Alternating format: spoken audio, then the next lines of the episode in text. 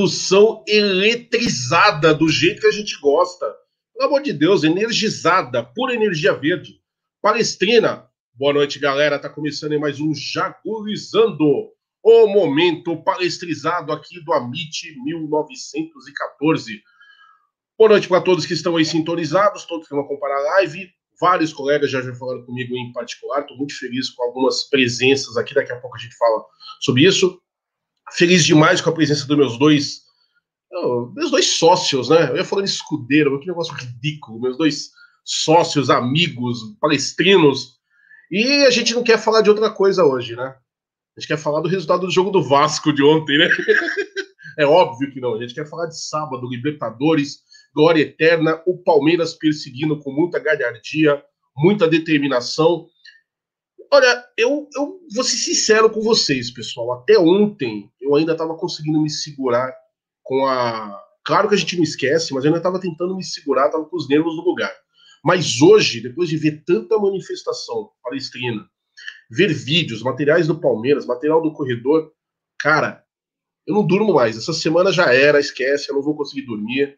E a gente vai falar um pouquinho disso, tentar traduzir essa emoção do que o palmeirense está sentindo para vocês. Mas antes de qualquer coisa, eu peço, sentem o dedo no like, por favor, deixa aí o seu like, avisando galera que hoje nós não teremos a sessão de áudios, tá? Uh, vocês vão perceber que a gente vai fazer uma live um pouco mais extensa, até por estarmos apenas três. Nosso querido Paco Belmonte meteu um atestado hoje. Depois a gente vai falar mais sobre isso. Ele Cara, tá passando dia... mal, ele tá passando mal. É, o que ele contou pra gente nos bastidores, eu não engoli, sinceramente. Mas, enfim, a gente já fala sobre isso. Galera, então vamos lá. Boa noite para os nossos dois parceiros que vão me ajudar com esse Jagulizando de hoje. O Jagulizando mais importante da temporada, Léo Lustosa. Fala aí, Léo. Boa noite, Jaguli, Léo Barbieri, amigos que já estão aí na audiência. Cara, é, eu tô na mesma que você, eu acho. Você comentou aí que até ontem estava conseguindo segurar, eu também. Eu sou muito focado no próximo jogo, não sou, não sou, a, não sou da, da, da, comissão do Abel, mas eu, eu, sou bem assim. Ah, tem o Ceará, vamos, vamos viver o Ceará. Tem o Vasco, vamos viver o Vasco. Mas a partir da noite de ontem, depois do resultado, não sobrou mais nada além da final da Libertadores. Então, hoje foi a primeira vez que eu tive uma crise de ansiedade assim braba de tarde. Eu, deu até uma tremedeira ali. Eu falei, meu Deus do céu. E óbvio, não é uma tremedeira de pessimismo, nossa, eu estou muito confiante, muito pelo contrário, acho que se a gente cumprir com, com as palavras-chave da final do final da coletiva do Abel, a gente tem de tudo para ganhar, que é fé, coragem, audácia e responsabilidade naquilo que, que é proposto. Mas hoje, de fato, bateu esse sentimento, o Palmeiras saindo de São Paulo, a, a foto do avião, tem muita coisa. Hoje teve muito conteúdo verde para a gente viver esse momento. E eu sou da geração que não viu 1999, foi o ano que eu nasci, então eu não pude acompanhar é, com, com como eu posso dizer, consciência aquele momento. Era, era impossível. E dessa vez é, é, o meu momento mais importante como palmeirense, palestrino. Então é uma semana assim que parece que já faz um mês que tá na semana da final da Libertadores, porque. E, e olha que eu só tô ansioso hoje. Imagina quem já tá ansioso há muito tempo. Como o Paco Belmonte, que deu esse migué porque tá passando mal. Né? Tá passando mal. Tá é... passando mal. Enfim, é um momento gigantesco e que a gente saiba viver, desfrutar, porque grandes coisas virão. É único, né? É único. E vamos lá para as considerações iniciais do nosso querido Léo Barbieri. Fala aí, Barbieri, o que você tem a dizer nesse momento único? Fala, Jaguli. Fala, Jaguli, Léo Lustosa, pessoal aqui do chat, todo mundo que está chegando. Ó, é como tá aqui, faltam três dias. Meu Deus. Demorou, demorou. Começou lá contra o Tigres na Argentina, jogo com torcida, ainda com Vanderlei Luxemburgo, jogo com o Dudu ainda, é, Felipe Melo na zaga, e olha onde a gente chegou. A gente a ainda podia assistir do bar, né? Eu tava no. Você vai, você vai conhecer, no Coronel. Eu tava no Coronel vendo esse jogo. Eita, que beleza, hein? E hoje, há três dias é, da final, que minha Nossa Senhora é. Eu tinha cinco anos quando foi 1999, tenho alguns momentos de, de lembrança, mas não vivi intensamente como estou vivendo agora. E estava falando até com o Léo uh, ontem, depois do jogo, que para mim é uma emoção muito grande, porque decidi criar minha página no passado, é, um apaixonado pelo Palmeiras, sempre buscando notícias, e criei minha página justamente no ano onde o Palmeiras está tendo os melhores resultados da sua história. Um Campeonato Paulista, o maior rival, final de Libertadores, final de Copa do Brasil, e poder criar conteúdo e poder falar para a torcida palmeirense é algo único. Então, é uma emoção muito grande. A cada hora que a gente vai olhando para o relógio, é mais perto, menos 72 horas. A gente fica imaginando aqui três dias eu vou estar assim, daqui dois dias eu vou estar assim. Então, é algo único. E eu falei lá atrás, quando o Palmeiras estava buscando as finais, é, vivam intensamente. Palmeiras é o único time que está vivendo isso em todas as frentes. Então, viva, aproveite, porque é o único. Fazem 20 anos que a gente não chegava e a gente chegou. Então, vamos, pensamento positivo, lutar, batalhar, porque é Palmeiras, é nosso amor, é esse P aqui que une a gente em busca da glória eterna. Rapaz, eu, eu sou conhecido, assim, pelo menos pelos amigos, né? Não querendo fazer nenhuma promoção pessoal da minha pessoa, não é do, não é do meu feitio mesmo, mas eu, eu sou conhecido pelos amigos como aquele cara que é muito bom de improviso, sempre tem alguma coisa aproveitável para se dizer. Só que eu tô olhando vocês dois e assim, se tem uma coisa que eu agradeço muito ao Palmeiras, mas de coração mesmo. A minha história com o Palmeiras não é tão intensa quanto eu gostaria que fosse, no sentido de. Uh, vamos dizer assim, no sentido histórico mesmo da coisa. Eu comecei em estádio muito tarde, infelizmente, e comecei a me aproximar do Palmeiras de uma forma tardia, apesar de sempre ser palmeirense. E eu agradeço muito as, as pessoas que o Palmeiras colocou na minha vida, as experiências, aos amigos, aos momentos, os momentos que eu sorri, momentos que eu chorei com o Palmeiras também, enfim. Vocês dois têm uma coisa que eu admiro muito, que eu acho muito legal, porque eu acho que de tantos amigos palmeirenses que eu tenho, vocês dois são extremamente pragmáticos, mas não no sentido pejorativo da coisa, no sentido bacana mesmo. São dois caras que pensam, dois caras que, que lidam muito bem com estatística, com análise, são muito frios com alguma coisa, conseguem não deixar a emoção de lado, porque palmeirense que não tem emoção, ele tá morto, não é possível. Mas vocês conseguem usar a emoção de uma forma muito racional, eu acho isso muito bacana. Aí eu me lembro também que eu sou mais velho que vocês. Aí eu vejo Gustosa falando, poxa, que na época da primeira Libertadores, eu não tenho essa, essa vivência, eu não vi. Aí eu o Barbieri vira e fala assim, exato. Aí o Barbieri vira para mim e fala assim, pô, eu tinha só cinco anos, eu tenho alguns flashes, eu não lembro. Cara, me dá uma emoção de ouvir vocês dois falando isso, porque se tem uma coisa que eu tô pensando desde o dia que ficou marcado que nós iríamos para a final, que a gente já sabia quem era o adversário e tudo mais, é que eu tô me baseando em 99. Juro por Deus, juro por Deus. Eu tenho a mesma emoção, a mesma sensação daquela final. A única coisa que eu sinto é da gente não ter a torcida junto com o Palmeiras. A torcida lá no estádio, isso me dá uma tristeza muito grande de pensar assim, mas aquela atmosfera de 99, o que era a Libertadores, o que é chegar na final da Libertadores, ah, eu lembro da semana dos colegas palmeirenses. Eu não pude, não consegui ingresso para estar na, na final, infelizmente. Assisti de casa. Cara, foi uma sensação que eu tô vendo tudo isso hoje. É a mesma coisa, a mesma carga, a mesma, sabe, aquela, aquela euforia da torcida. Aí eu vejo dois caras centrados como vocês, falando de uma forma assim tão emocionada, eu fico meio perdido, cara. Eu não sei exatamente o que falar no momento desse. É é único. Eu vou pegar uma coisa que o, que o Gustosa falou que eu acho sensacional.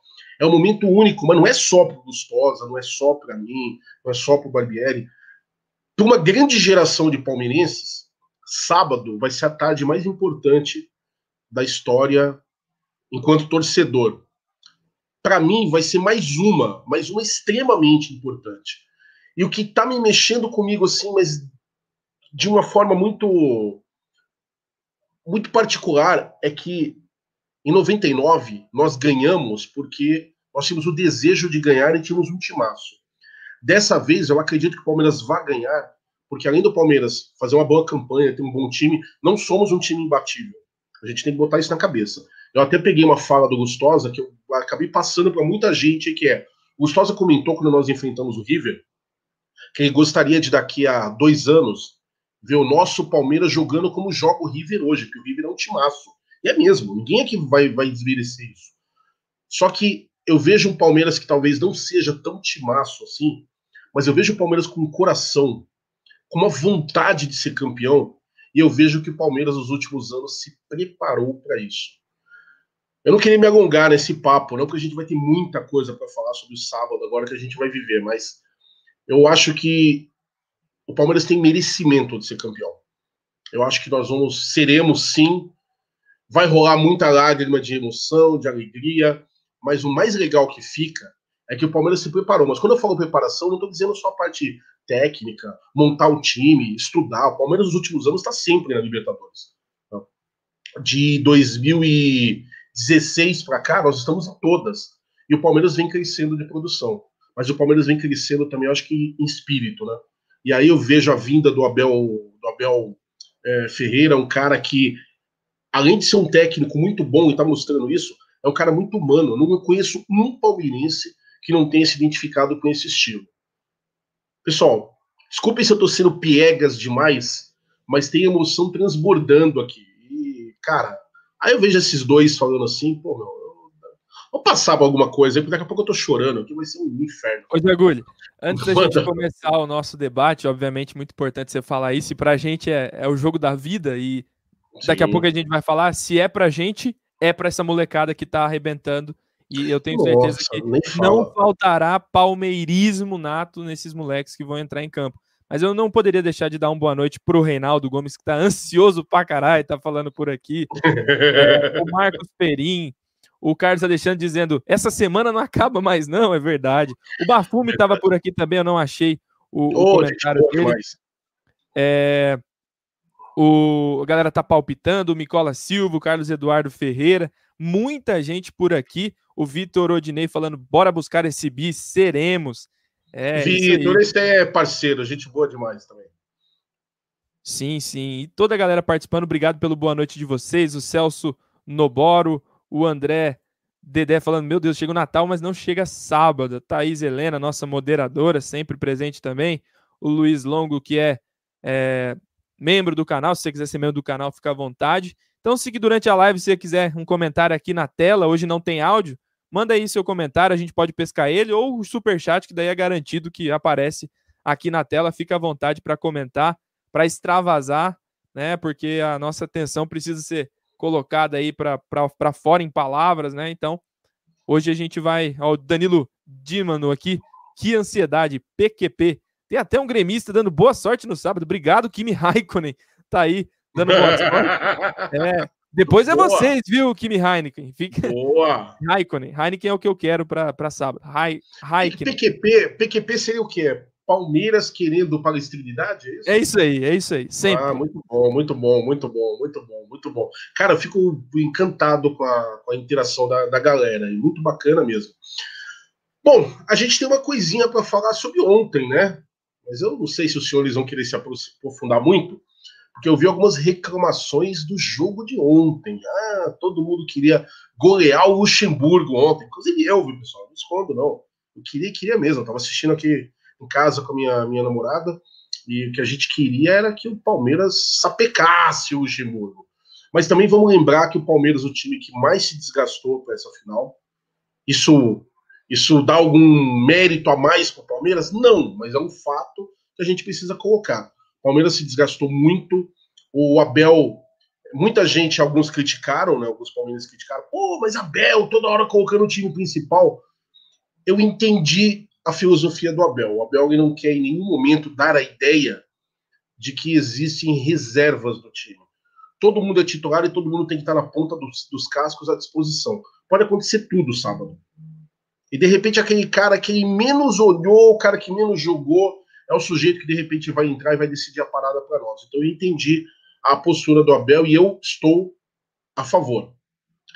Aí ontem, o jogo de ontem, vamos ser sinceros, dado a situação de outros jogos do Campeonato Brasileiro, principalmente jogos lá no começo, jogos bobos que a gente perdeu, acabou perdendo a sua importância, né? Porque eu não queria a derrota do Palmeiras, óbvio, né? Então, Um a um, Palmeiras e Vasco, um jogo bem, bem, bem morno. O Palmeiras, para variar, perdendo um caminhão de gols. Mas acho que tudo isso é secundário. Então, eu não tenho muita coisa para falar do jogo de ontem, para falar a verdade. Apenas que eu queria que a gente vencesse o Luxemburgo. Então, eu vou deixar meus dois colegas analistas natos falarem um pouquinho aí. Claro que vai ser pouquinho, que todo mundo quer falar da Liberta, inclusive os dois, eu tenho certeza. Então, Barbieri, fala um pouquinho aí, faz a sua síntese de Palmeiras e Vasco ontem. Allianz Parque vazio, mas cheio das nossas atenções que estava todo mundo acompanhando, é óbvio, né? Ó, oh, Jagulho, eu vou ser bem rápido, sucinto, porque era um jogo que quase ninguém queria assistir, era um jogo que quase ninguém queria acompanhar, o povo, todo mundo com a cabeça lá na final. E foi um jogo onde a gente viu Renan jogando de lateral esquerdo, alguns momentos Renan de volante, Esteves de ponta, Imperior de volante, vimos Gustavo Scarpa de volante. É, então foram tantas improvisações, tantas coisas, que era natural que o time não teria rendimento como a gente esperaria. Pontos positivos. Os reservas sabem o que fazer, sabem o estilo de jogo do Abel, sabe como o time funciona. Independente de quem está em campo, cada um entra sabendo o seu papel e todo time joga de acordo com o time principal. Esse é o ponto. Segundo ponto de destaque: Felipe Melo voltando. Apesar de não estar 100%, apesar de não ser cotado para a final, talvez no momento ali de final de jogo, para segurar o jogo, mas é importante ter um cara como Felipe Melo, líder e capitão, se sentindo bem, principalmente se sentindo bem. E outro ponto positivo, o Breno Lopes fazendo seu primeiro gol com a camisa do Palmeiras. Tirando isso, é, não tem muito que acrescentar. É, foram oportunidades, testes, é, vimos é, Fabrício entrando, é, vimos Vanderlan entrando pela primeira vez. Então, são, são essas coisas. Igual a Abel falou também. É, ontem, mais do que nunca, não era esquema de jogo, era a vontade, era a dedicação. E quem entrou Exatamente. teve dedicação, e por mais que o resultado não tenha sido uma vitória, deu para tirar algumas coisas, apesar de torcida e também o time com certeza estar pensando já na final, é, porque é difícil tirar essa tensão, principalmente de jovens como Lucas Esteves, Renan, que pela primeira vez, Patrick de Paula também, que também estava em jogo, Veron que entrou, que tirar essa tensão da primeira final de Libertadores deles. Sensacional. Suas impressões, Gustosa? Antes das impressões, na verdade elas estarão inseridas nesse comentário inicial, eu acho que uma coisa tem me irritado muito nesses jogos em que o Palmeiras escala a molecada por necessidade, por erro de preparação do elenco lá no começo do ano. A gente tem dois centroavantes, por exemplo, de luxo emprestados, Daverson e Borja. Borja. E o Gabriel Silva, que não completou a base, não estava nem pronto para subir ao profissional, ele teve que pôr necessidade de ser utilizado pelo Abel Ferreira para contribuir com o time titular que está se preparando para a final. E ele entra em campo, como garoto que é, vai errar mais. Vai errar mais. E eu não entendo a cobrança excessiva nesses jogadores que estão tendo oportunidade agora. É, recordo que o Gabriel Jesus de, também demorou tempo a fazer o seu primeiro gol, foi em Londrina, contra o, o Asa na Copa do Brasil. E a base, ela não deve ser utilizada nesses momentos quando se há um planejamento. Como não houve, teve que pôr para jogar. E que bom que pôs para jogar então, já que é melhor do que contratar um Barrela por aí e gastar nisso. Use a base. Eu acho que nesses jogos a torcida do Palmeiras, uma parte dela, a grande parte apoia a molecada e muito apoio é muito bem-vindo, mas tem uma parte que eu não consigo de fato respeitar. Essa é a palavra. Eu não desrespeito ninguém, mas a partir do momento que a torcida ataca o próprio clube, eu não consigo respeitar. Ataca Somos o próprio dois. ativo do clube, ataca a molecada que entra em campo e de fato erra porque são garotos, aí eu não consigo ser razoável. Aí eu entro com ironia mesmo, eu entro com números e tudo mais, porque, cara, são ativos do clube e ponto. Todo o apoio eu dou ao elenco. E até o Lucas Lima, até o Scarpa, que, por, por incrível que pareça, ontem o Scarpa foi o melhor em campo e foi criticado. 8.7 no SofaScore, para quem acompanha, é o índice que mede quantos passes Exatamente. ele deu corretos, quantos duelos ele ganhou e tudo mais. Então eu acho que o Palmeiras ontem, e assim como é, eu, eu, tinha uma preocupação após o River Plate, aquele jogo em que a gente foi mal no Allianz Parque. Eu tinha uma preocupação que aquilo traumatizasse o nosso time e o nosso elenco. Mas em todos, repito, todos os jogos pós River Plate, o jogo da volta, o Palmeiras criou oportunidades claras de gol. Em alguns jogos, como o Grêmio, como o Ceará, como o Flamengo, não fomos competentes para botar a bola dentro da rede. Não fomos mesmo. Por isso que fomos vencidos por dois, né, o Ceará e o Flamengo, e o Ceará contestavelmente porque teve para mim um pênalti irregular que não existiu marcado para o Ceará, mas isso é, são águas passadas, e contra o Grêmio um empate. Dito isso, eu acho que o Palmeiras teve atuações razoáveis para um time que estava desinteressado, entre aspas, porque muita gente plantou isso, no Campeonato Brasileiro. Mostrou o serviço, trabalhou a bola, conseguiu encontrar alguns espaços. No jogo de ontem, por exemplo, era um jogo em que a gente não tinha Luan e Gomes na zaga. E os dois contribuem muito naquele passe para o nosso ataque direto, em que a gente Sim. consegue criar grandes oportunidades. A gente pode ver muito isso no sábado, porque teremos provavelmente os dois em campo. E o Palmeiras sentiu muita falta. E apesar de os dois estarem fora, o Palmeiras criou ontem muito contra o time titular do Vasco. Teve oportunidades, teve né, as suas chances e não fez, por exemplo, com o Felipe Melo, com o próprio Breno Lopes na frente do Fernando Miguel. Então, assim, gente, eu não gosto de empatar e de perder. Não estou falando isso. Mas acabar com a galera que entrou em campo por conta de um resultado de um campeonato que muita gente acha que nem devemos disputar a Vera, eu acho um pouco de hipocrisia. Então, assim, eu estou satisfeitíssimo com o que a gente fez até aqui. E o nosso treinador fala uma coisa que para mim pega bastante e eu levo não só para o Palmeiras, mas para a vida. O que nos trouxe até aqui? A união do, do grupo, a união de todos eles. E são eles que vão nos levar ou não a um título. Então tem todo o meu apoio. E, e juro para você, o único destaque que eu tenho de ontem é a minha irritação com a galera que acabou com alguns da base ou alguns que estavam em campo, porque eu não suporto isso. Eu não suporto. E do campo, em Pereur, no meio, como volante, me chamou a atenção. Acho que contribuiu. Vanderlan entrou e não tremeu. Muito bem do lado esquerdo. E algumas recuperações. Eu não acho que o Gabriel Silva fez um jogo terrível.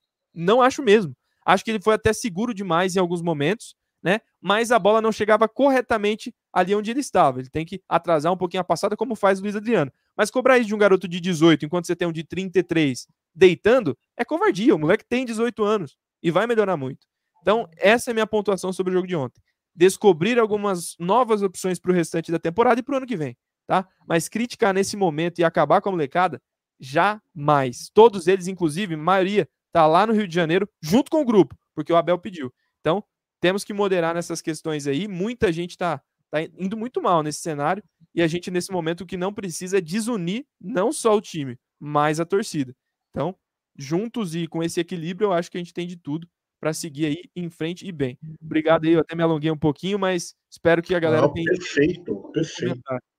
Ô, Léo, deixa eu só aproveitar, deixa eu só aproveitar e fazer um, um paralelo porque muita gente também, além do Gabriel Silva, que também foi muitas críticas, tem muitas críticas também é, ao Verón, que se machuca, e ao Patrick de Paulo. Eu vou só fazer uma observação é, que é muito legal de se fazer. Coincidentemente, os três meninos da base que mais sofreram com lesões esse ano no Palmeiras foram Gabriel Silva, Gabriel Verón e Patrick de Paula. Gabriel Silva e Gabriel Verón saíram do sub-17 por profissional. Então não fizeram dois anos de sub-20, que é o momento mais importante para um jogador se formar para chegar no time principal. Então, somente os diferenciados, os extra classes, se destacam pulando do sub-17 para o profissional. Patrick de Paula, ele chegou no Palmeiras depois é, do Matas das Favelas, onde ele não fez o começo da trajetória na base.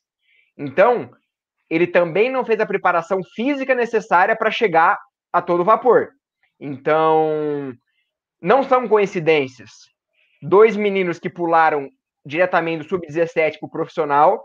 E além disso, Gabriel Veron tem números melhores que o Gabriel Jesus para chegar em 10 gols desde o começo da carreira.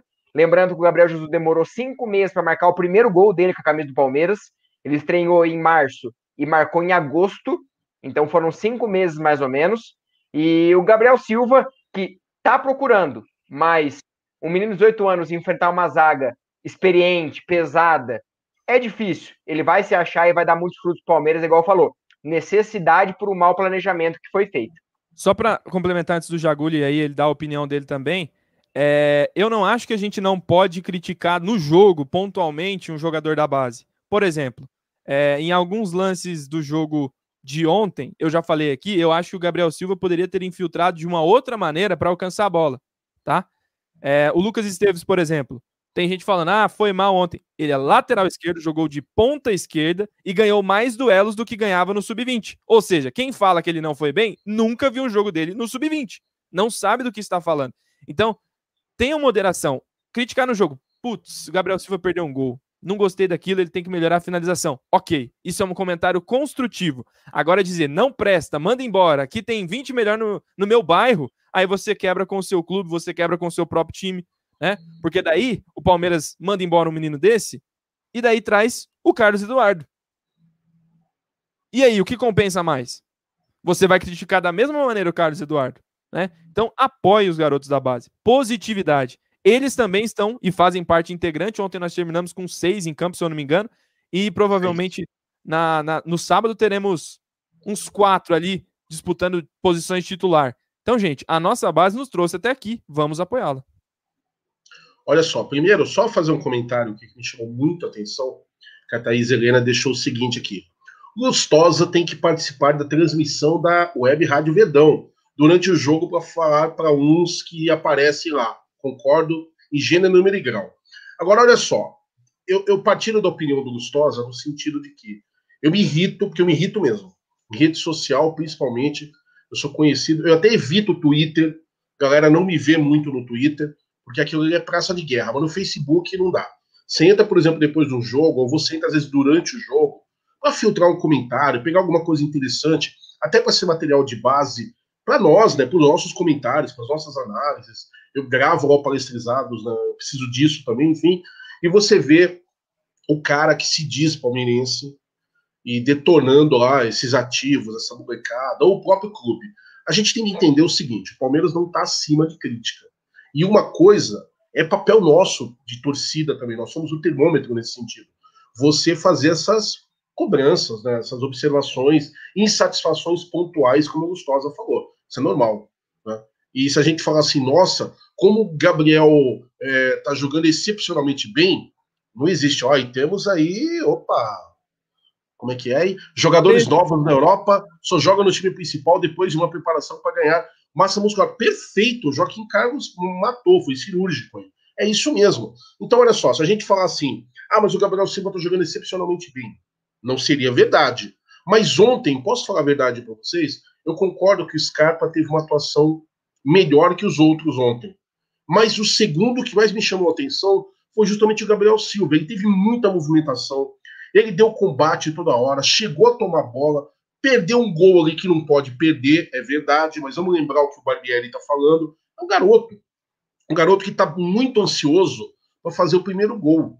Eu tô de ver o primeiro gol dele, por que, que ele não tá de fazer? Então, o que a torcida precisa diferenciar urgente, a gente tem que deixar muito delimitado. Uma coisa é você fazer a cobrança. A cobrança que incentiva, a cobrança que faz com que o cara se impulsione para ser melhor. Vamos cobrar o Barbieri para o Barbieri fazer um trabalho melhor. Vamos cobrar o Jaguri para o Jaguri fazer um trabalho melhor. Vamos cobrar o Gustosa. Vamos cobrar todo mundo que está aqui pelos seus respectivos trabalhos ser melhor. Isso é muito bom, gente. Isso é saudável. O ser humano não vive de acomodação. O ser humano vive de cobrança, a autocobrança, que é muito importante. Mas não vamos confundir cobrança com pressão. E pressão imediatista é pior ainda. Eu vi muita gente, mas muito palmeirense mesmo reclamando, principalmente o ano passado, em público, vocês viram em rede social, vocês viram em tudo quanto foi lugar. Por que, que o Palmeiras não aproveita a própria base? Pô, meu, olha o Sub-20 ganhando título aí, olha o Sub-17 sendo até campeão mundial. Pô, tem tanto moleque bom, por que não aproveitar a base? Por que só vende? Eu mesmo era um cara que fazia essa crítica. Eu cheguei a falar várias vezes, em várias lives que eu participei. Eu não me incomodo do Palmeiras pegar a molecada e vender. Se o Palmeiras entende que o objetivo da base é dar lucro ao time, perfeito, só venda bem. Porque a gente viu alguns bons jogadores saindo por valores irrisórios. E isso eu também não concordo. Mas eu gostaria muito que aquele jogador que é bom, é diferenciado, demonstra que tem algo a mais e que principalmente demonstra ser palmeirense, porque nós temos vários nesse elenco aí tá molecada que são torcedores do time mesmo. Né? Então, a gente quer ver essa molecada tendo chance. Aí, todo mundo criticando que o Palmeiras não fazia isso. Entrou 2020.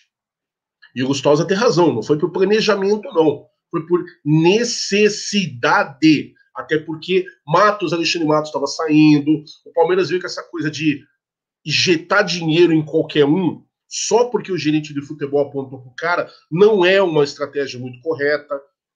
Né? Tudo bem que o Palmeiras estava com a saúde financeira muito boa, mas a gente observou que esse não era o caminho. Aí, de repente, vamos dar chance para a base. Aí ficava todo mundo, não, mas você tem que ter paciência, né? Porque, afinal de contas, são moleques, né? Não, molecada da base, você tem que ter um maior carinho. Eles têm 18, 19, 20 anos. Que legal. Aí, quando finalmente você prepara um moleque, você coloca o moleque para jogar, começa essa cobrança idiota. Ah, o Verão não serve. Sim. Só, só para contribuir, a gente até avançar, que daqui a pouco a gente vai falar de Libertadores e muito mais. Claro. A galera tá gostando desse debate. Tem gente discordando da gente, isso é saudável. Fiquem saudável, à vontade comentar. É, mas o, o, eu vou até pescar esse comentário aqui. É, o Ricardo Araújo.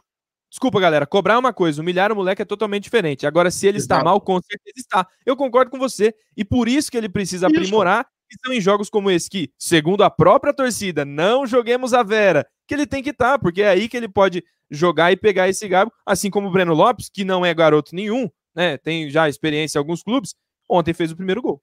O primeiro. Exato. E como é que você faz um moleque desse ser bom, lapidar esse moleque, se você não der chance? Exato. E, e eu ia dizer o seguinte: faça um compilado dos gols perdidos do Borja. Tem um monte. Tem ou não tem? Tem, tem um monte. Tem.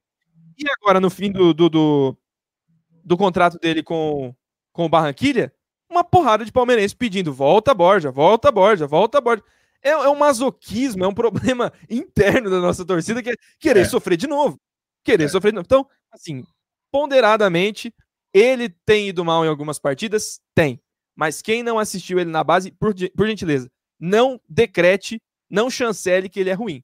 Porque se você vê o número, dos Gabriel, o número do Gabriel Silva na base, acho, acho que vocês estão um pouquinho equivocados. Mas, de fato, nesses primeiros jogos do Palmeiras, ele não tá como era na base. E isso tem que ser avaliado e aprimorado. Ponto. Esse é o comentário crítico de maneira construtiva. Ponto. Não tem essa de não serve, empresta, Gustavo, vai embora tudo mais.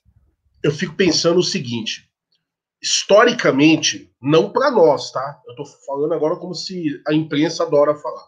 Historicamente, o Palmeiras nunca revelou ninguém. A gente sabe que isso é mentira, tá? Vários jogadores aí que, inclusive, foram muito importante em outras equipes, começaram nas categorias de base do Palmeiras. Muito palmeirense esquece que o próprio Lucas Lima, que está no elenco hoje, que jogou a sua bola lá no Santos, foi revelado das outras categorias de base. Vocês sabiam disso? Não, então vai pesquisar. É, você imagina se o Marcos, São Marcos de Palestra Itália, que é da nossa base, foi revelado na base do Palmeiras, imagina se o Marcos estreasse Hoje, com rede social e tudo que tem. Será que o Marcos ia ter vida longa? Porque o Marcos começou muito bem. O jogo de estreia dele, inclusive, ele pegou pênalti. O jogo que o Marcos estreou, ele defendeu pênalti. O Palmeiras ganhou com ele defendendo pênalti. Só que o Marcos, em outras oportunidades que entrou, sempre foi um goleiro muito regular. Mas em algumas, alguns momentos ele não brilhou tanto assim. Que era aquela época que ele era reserva do Veloso, né? enfim. Até que chegou o momento que o Felipão precisou dele na Libertadores. O Veloso se contundiu seriamente. Quem é que está no banco? O, o Felipão foi cego, foi seco, seco nele. Tinha outras opções, foram, é o Marcos que vai jogar. Até alguns ficaram assim, nossa, mas é um moleque ainda. Esse cara jogou o quê? Três, quatro vezes aí como titular do Palmeiras? Acho que nem isso se bobear. E aí a gente sabe o que aconteceu. Mas e se tivesse rede social e essa inclemência com o Marcos, que estão tendo, por exemplo, com Gabriel Silva. Teria dado certo? Fica para vocês ô, pensarem. Ô, ô Jaguli, só para terminar essa discussão, que muita gente é, também está falando da Libertadores, eu acho que esse é o ponto Bora. principal. A gente deu uma alongada nesse sentido, justamente por causa dessas críticas que muita gente tem feito. Por que não empresta? E é o que só vou voltar ao que a gente fez e fazer um comparativo. O Wesley. O Wesley tá voando, estava voando até a lesão, porém ele pegou uma rodagem de Série B. Por que ele pegou uma rodagem? Porque lá atrás tínhamos Dudu, Roger Guedes, e tantos outros jogadores que eram titulares Keno. e res... Keno, tantos jogadores titulares que davam ao Palmeiras a possibilidade de emprestar. É, vamos fazer um outro, um outro exemplo. É, lá atrás, Vitor Luiz subiu por necessidade, mas depois foi emprestado para pegar uma rodagem justamente porque não precisava naquele momento.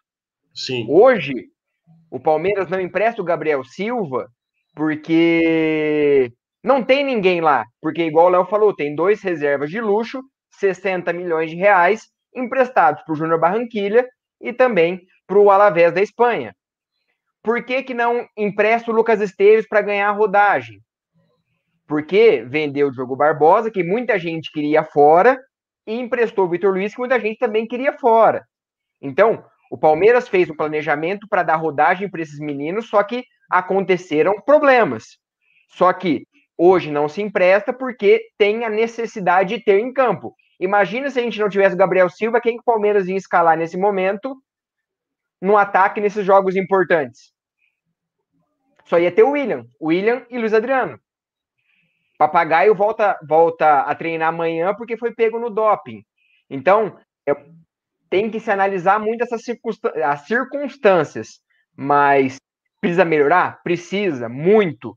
Mas como o Léo falou, os números do Gabriel Silva na base, ele bateu todos os recordes do Gabriel Jesus. São excelentes.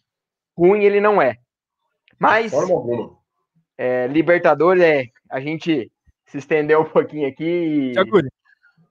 Pode Antes falar. de mudar de pauta, tem até um videozinho para falar que Libertadores está no modo 1, modo on. Quando você chamar, a gente coloca aqui. E claro, quero dizer para a galera que falta 50 inscritos para a gente chegar em 38 mil. 38k. Ah, isso a gente então, bate fácil, quer ver? É hoje, gente. Inscrição agora. E like também. Vocês estão convocados, like também. Só um comentário rapidinho também, coisa para a gente pensar e encerrar o assunto, que agora a gente vai falar de Liberta propriamente dita e temos coisas muito bacanas para falar sobre a Libertadores, graças a Deus. É, o pessoal que é das antigas, vocês dois não contam que vocês são fraldinha nessa categoria, né? Mas o pessoal que está no chat das antigas, se quiserem se manifestar, mas pense um pouquinho nisso. Quem é que lembra do começo do Evair do Palmeiras? Deve ter alguém que lembra, que tem aí mais idade que eu, menos idade, mesma faixa de idade que eu, enfim. O Evair, quando começou, ele era extremamente questionado. Tanto que o Nelsinho, o Nelsinho Batista, que na época era técnico do, do Palmeiras, queimou o Evair, e o Evair foi emprestado primeiro para o Atalanta, lá na Itália, depois o Evair passou no Japão. Só na fase de início de assinatura de contrato da Parmalat, o Evair voltou, era o Otacílio Gonçalves, o, o, treinador na época, Chapinha, não sei se alguém conhece, tinha esse apelido, e ele adorava o Evair, ele deu muita chance. E aí o Evair no Paulista de 92, que nós acabamos sendo vice, logo na estreia da, da Parmalat e tal, né? A camisa do Palmeiras mudou, jogaram leite na camisa, ela ficou um verdinho mais claro, enfim. O Evair começou a se destacar e muito palmeirense só começou a prestar atenção no Evair a partir daí. Pensem no assunto. Tem alguma coisa que diferencia, né? Então a gente precisa se, se prender a isso. Vamos falar de Liberta, pessoal, porque eu também estou afim de falar de Libertadores. Brasileiro é página virada se cair no nosso colo, maravilha, eu saio pelado na rua dando pirueta, comemorando. Mas se não, eu vou ficar muito feliz em comemorar duas Copas, ok? Então vamos lá. Gustosa, quer começar com seu vídeo já para agitar a galera aí? Quando tu já me pede colete, no gramado é que a luta aguarda, sabe ver o que vem pela frente. Estamos online. É, estamos online. Emoção online, palestinidade online, Libertadores está online. Senhores, opa, lê isso aí, lê isso aí. Bruno Massa, eu chego e o Jagol fala que vai ficar pelado. Tchau. Oh, ainda bem, um a menos para encher o saco aqui. Brincadeira, Bruno, sou seu fã, cara. Sou seu fã. Melhor narrador de que existe hoje para os nossos jogos é o senhor Bruno Massa. Galera, é... sabadão, decisão de Libertadores. E o coração de vocês está como? Eu estou numa ansiedade, mas eu estou numa confiança. Por favor, não confundam confiança com arrogância. Eu não vou imprimir camisetinha aí, eu não vou colocar tatuagem de porcentagem antes da hora. Dá uma Por favor. Isso aqui. Manda. É, então, eu, eu, eu, eu, eu tenho uma história parecida com essa aí, que não terminou tão bem assim. E sabe o que é o mais engraçado? É como as pessoas querem desvirtuar as coisas, né? Eu lembro que em 2015, na Copa do Brasil, por exemplo, é, saiu o pôster de campeão. Eu juro que eu achei que era brincadeira. Achei mesmo, de coração. Falei, ninguém é idiota de imprimir um pôster e já divulgar. Eu não sei se vocês manjam de, de artes gráficas, da indústria gráfica do modo geral, mas os pôsteres são feitos antes, já fica pronto. Porque é aquela coisa, o time consolidou o título, os caras imprimem ali rapidinho à noite, aqui nem jornal, puf, tá na banca no dia seguinte. Mas a arte do pôster já tá pronta há muito tempo. Pode ter certeza que nesse momento tem arte de pôster, tanto do Palmeiras quanto do Santos, pronto. O que você não pode é ficar divulgando se pavoneando antes da hora. Aí eu achei que era gozação. Aí eu lembro que naquela semana faltavam três dias para decisão propriamente dita. Já tinha rolado o primeiro jogo, né? O Santos tinha ganhado de 1 a 0 Aí eu fui lá na 25 de março, era final de ano, a gente fazendo compras e tal. Eu não achei o raio do pôster sendo vendido. Aí eu fui na banca, só tinha um exemplar, o cara não quis me vender, porque ele era Santista, o dono da banca, ele ficou tirando um sarro comigo, eu tava com a camisa do Palmeiras. Falei, então, já é campeão. Você não tem pôster do Palmeiras em pé. Ah, esse título já é nosso, que não sei o quê. Eu gosto muito disso, viu? Eu gosto muito dessa, dessa arrogância. Agora, vamos deixar uma coisa bem clara também. Eu não estou aqui dizendo que isso parte, por exemplo, dos jogadores do Santos. Eu sou idiota de falar isso, tá? Mas que já tem pôster. Aí, ah, certo, esse pôster, esse pôster aí, esse pôster foi sensacional. Até hoje eu, eu, quero um desses. Quem tiver aí, quiser vender, eu pago bem por um pôster desse, viu? Esse eu faço questão de colocar, moldurar, colocar na minha parede, meu. Eu faço questão. Então já tem nego aí com, com pôster, camiseta, tatuagem. Cara, isso só alimenta uma coisa em mim: a certeza de que o Palmeiras incomoda pra caramba. O que vocês pensam sobre isso? Barbieri. Olha, Jaguli, hoje eu fui, fui fazer um, uma pesquisa e postei no meu Twitter. Já aproveito fazer o merchan. Quem quiser seguir, Infusionário Palestra no Twitter, é só seguir. O que, que as pessoas fariam se o Palmeiras fosse campeão? Aquela promessa: ah, vou emagrecer, vou parar de fumar. E teve uma que eu achei muito engraçada, até mandei para os amigos. Teve um, um camarada que falou: se o Palmeiras for campeão, eu volto a beber depois de oito anos. eu vi essa. Falei, cara, essa foi a melhor promessa e que se realize para ele voltar a beber, porque, rapaz. Mas falando sério, a tensão é muito grande, mas é, acho que o compilado do conteúdo que foi produzido pelo Palmeiras hoje, é, os vídeos de embarque, da saída do CT, que a gente vai colocar daqui a pouquinho também, para ilustrar o que a gente está falando para quem não viu, é, foi foi uma calmaria para mim. É claro, estou tenso por causa do jogo, estou ansioso, quero que chegue logo o sábado às 17 horas para a gente começar o jogo e, se Deus quiser, às 19 horas estarmos comemorando o título. Estou muito confiante do trabalho, mas é muita ansiedade, muita tensão. Mas é aquilo. Se o Palmeiras jogar o que sabe, os jogadores focados, e estão torcida estar focada e todo nós estamos, diretoria, tudo num ambiente só, a chance aumenta muito. E eu tô vendo, perdão, tô vendo uma coisa que acho que a gente não viu em muito tempo de Palmeiras. É, até a gente conversava em off é, o que seria isso, e a gente sabe muito bem que foi o Abel que trouxe isso é, essa união time, torcida e principalmente aqueles que fazem o Palmeiras e não aparecem. Somos torcida, apoiamos. Somos mídia palestrina, aparecemos, apoiamos. Jogadores fazem o deles, comissão faz a dele, mas os funcionários, aqueles que fazem o dia a dia acontecer, estar nessa conexão é algo muito importante e me impactou muito me dando ainda mais confiança para que sábado a gente seja bicampeão da Libertadores. Vamos ver o vídeo, Léo? Aquele vídeo da saída só, só do segura, busão? Só segura o vídeo um, um segundinho, ô, ô, Gustosa. É, um passarinho me contou que o senhor Barbieri é extremamente assim emotivo, né? Diz que o Barbieri, se você forçar muito a emoção, chora, é verdade isso aí? Então eu queria perguntar o seguinte: qual foi do, do, do, desse material todo? Tem algum material que, te, que você ouvi, viu e falou assim, ó, esse, esse me balançou, mexeu com o meu emocional? Foi, foi esse, esse do, dos funcionários. Eu acho que, é trouxe. O o vai colocar online agora para nós. Agora, é, trouxe uma, uma sensação de. Uma sensação muito boa. É, que foi aquela mesma que o Abel trouxe no primeiro dia. Trazer todo mundo junto. Falar assim: vamos vencer, vamos perder, mas todos estaremos juntos. Eu acho que isso é o que representa muito a história do Palmeiras e o que esse momento é que a gente precisa estar juntos. Então vamos ver se a gente faz a galera chorar também, ô Gustavo. Por favor.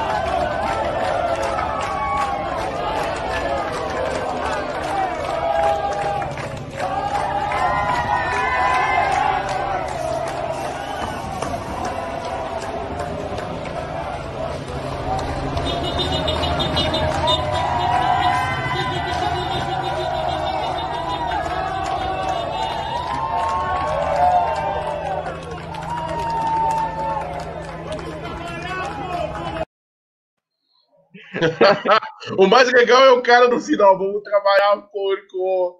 Cara, esse vídeo arrepia, cara. Arrepia, arrepia. Porque é, é o que o Barbieri estava falando. A ideia, essa ideia aí. É, eu, eu tomo cuidado quando eu falo do, do Abel Ferreira, porque parece que para alguns o Palmeiras só existe por causa do Abel Ferreira. Não é nada disso. Mas é essa, esse poder que ele tem de aglutinar as pessoas, de multiplicar essa coisa do olha, vamos se, se unir por um objetivo, porque todo mundo ali é diferente. Todo mundo é diferente, cada um tem sua forma de contribuir. Os três aqui são diferentes. Quem está acompanhando na live é diferente. Então, cada um tem sua forma muito particular de sentir o que é o Palmeiras, de viver, acompanhar o Palmeiras e, óbvio, de incentivar o Palmeiras também. Mas a coisa dá certo quando todo mundo caminha para um lado. E o Abel parece que é o cara, é o farol que aponta essa direção. Né? E eu não sei, até nos bastidores, até a gente estava conversando, e a gente estava se perguntando aqui. Na história do Palmeiras, isso já aconteceu? Segundo uma pessoa que trabalha no clube e de vez em quando conversa comigo, ela me falou que isso que a gente viu aí no vídeo é inédito. Isso não tinha acontecido ainda. Não essa coisa do funcionário não torcer, não virar, dar boa sorte, boas, boas energias para o time que está indo uma decisão de campeonato. Não, isso é até comum. Mas essa recepção, porque virou, ficou uma coisa bem, bem simétrica, né? No dia que o Abel chegou, ele quis que todos os funcionários ali da, do CT, né, da academia, se posicionassem lá no campo para que ele se apresentasse, começou a criar aquelas relações. Aí no momento mais importante do Abel até então, porque esse é o momento mais importante, o Abel construiu isso, né? ele chegou nesse momento com o time. O, os funcionários do clube devolvem essa energia, essa, essa simpatia dele. Cara, eu achei isso uma coisa maravilhosa. Me fala um pouquinho. De, olha isso, cara. Essa imagem é sensacional, acho que diz muito do, do que nós, palestrinos, estamos sentindo nesse momento. O que, que você tem a dizer sobre isso, Gustosa? Ah, cara, eu acho que é, é história, né? A história sendo escrita diante dos nossos olhos. Eu acho que o Abel, como você bem disse, é, é, é, fator responsável por essa união e ele não deixa passar uma coletiva, um pronunciamento em que diz que todas as funções dentro do clube são importantes para o resultado. Seja o roupeiro, seja o jardineiro, a camareira, enfim, todos contribuem de alguma forma para que o Palmeiras dê toda a estrutura, e ele sempre fala isso, para que o time desempenhe um bom futebol a gente sempre teve tudo isso. Sempre teve bons funcionários, boas pessoas lá dentro. Sem dúvida. Mas parece que as pessoas que cuidavam do futebol não aproveitavam ou não sabiam aproveitar toda essa estrutura e fazer dela uma casa. Uma casa onde você goste de ir, onde você goste de estar. E eu acho que foi hoje, depois desse vídeo, hoje para mim bateu a ansiedade, porque de fato tô até um pouco já abalado de novo. De fato, esse vídeo coroa, assim, tudo. Sério, independente do resultado de sábado, eu quero muito ser campeão, mas esse clima eu nunca tinha visto no Palmeiras. Dessa maneira, envolvendo funcionários, torcida, que a torcida infelizmente não pode estar no estádio, mas fez um corredor, por exemplo, outro dia, histórico, fantástico, de ponta a ponta, Sim. do começo Sim. da saída até o Allianz Parque. Então, momentos assim que a gente não viveu. Muita gente aqui relatou que se emocionou, a Thaís Helena, a galera aqui falando sobre o vídeo, gente pedindo pra gente repetir, daqui a pouco a gente repete no final. Pode ser pra, pra gente manter o pra clima. Gente continuar. Eu acho assim, esse clima e também acerta o Palmeiras muito. Eu vou colocar a foto aqui em, eu não sei se foi a, a flâmula é para as duas equipes, né? A flâmula do jogador, Sim. o jogo tal. Cada Mas jogador lá tem uma, tem uma foto da família de cada atleta do Palmeiras é, escrevendo o sonho é agora, né? E lembra da frase também do Abel, o que nos trouxe até aqui é o que nos fará levantar a taça na, no sábado. Então é um, é um clima, um ambiente que está se preparando e não é e, e o que mais me encanta é que não é só esse ambiente, não é só isso eu vou colocar daqui a pouco mais uma foto. O que o Palmeiras tem se preparado taticamente, teoricamente, em todos os aspectos para essa final, é uma coisa que não. Não. Sei lá. É diferente para o Brasil, é diferente. Parece que é diferente para a gente, parece que é novo. E o mundo. A gente ficou muito tempo parado, parece. E eu quero até colocar a foto aqui, já carregou, do Abel no avião, mais Sim, uma vez, com um relatório ali nas mãos e pensando nas alternativas que tem. Isso encanta, cara. Isso faz com que eu e eu acho que a torcida do Palmeiras confie mais. A gente vai apoiar mais olhando isso. E é bom que seja exposto isso, porque as pessoas mais próximas da nossa dos nossos representantes, que são os atletas em campo, são os funcionários. E que bom que hoje eles são palmeirenses. Eu tenho certeza que em outros momentos, muito funcionário não gostava do clube por atitude de gente de que estava lá dentro. Sem Já dúvida. teve isso.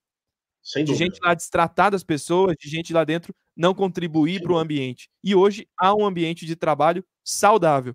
Isso é parte integrante, eu acho que levará bons frutos aí na frente, seja na Libertadores, seja na Copa do Brasil. É, é gratificante poder viver esse momento. E, e lembrando e... que o Palmeiras foi o único time que não demitiu ninguém na pandemia, e isso é um fator muito importante para todo esse ambiente. Palmeiras, é, principalmente os jogadores que saiu, a gente sabe notícias, que foram os jogadores que pediram para que se não demitisse ninguém dentro do Palmeiras. E isso é uma questão muito importante para esse ambiente. Era outro treinador, era outro momento, mas essa carga emocional do ano todo, somado com a chegada do Abel, essa aglutinação, esse tudo que está acontecendo, é, somados, faz um time campeão. E o Palmeiras está sendo campeão dentro de campo, como foi do Paulista, e pode ser da Libertadores da Copa do Brasil, e sendo campeão fora de campo com o ser humano. Eu acho que é uma frase muito legal também que o Abel fez quando chegou. Mais do que jogadores, seres humanos. E é isso, quando todo mundo é um ser humano melhor, principalmente jogador, ele consegue ser um jogador melhor. Sem dúvida. E isso também serve como um tapa na cara da imprensa também, tá? Que fique bem claro também. Eu faço questão de, de destacar isso. Porque para muitos, e durante muito tempo eu vi muito muito jornalista bobo falando esse tipo de coisa. Nós somos um time de colônia, né?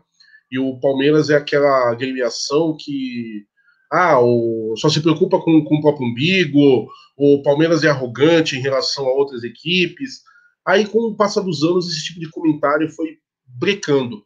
Eu lembro com muito carinho e tristeza, óbvio, do episódio do, do acidente com o avião da Chapecoense, por exemplo, que eu vi mais de uma vez a direção da Chapecoense falando em público que estava muito feliz pela solidariedade de todo mundo, até clubes estrangeiros mostrando é, apoio, mas ninguém, ninguém ajudou a Chapecoense tanto quanto o Palmeiras. Isso é muito bacana. Aí você vê um momento desse, eu só quero sintetizar tudo isso para você, da imprensa, que adora escrever editorial sobre o Palmeiras, mas com a camisa, camisa do seu clube por baixo, só queria te dizer o seguinte, que alguns aí são bando, mas o Palmeiras é família, tá?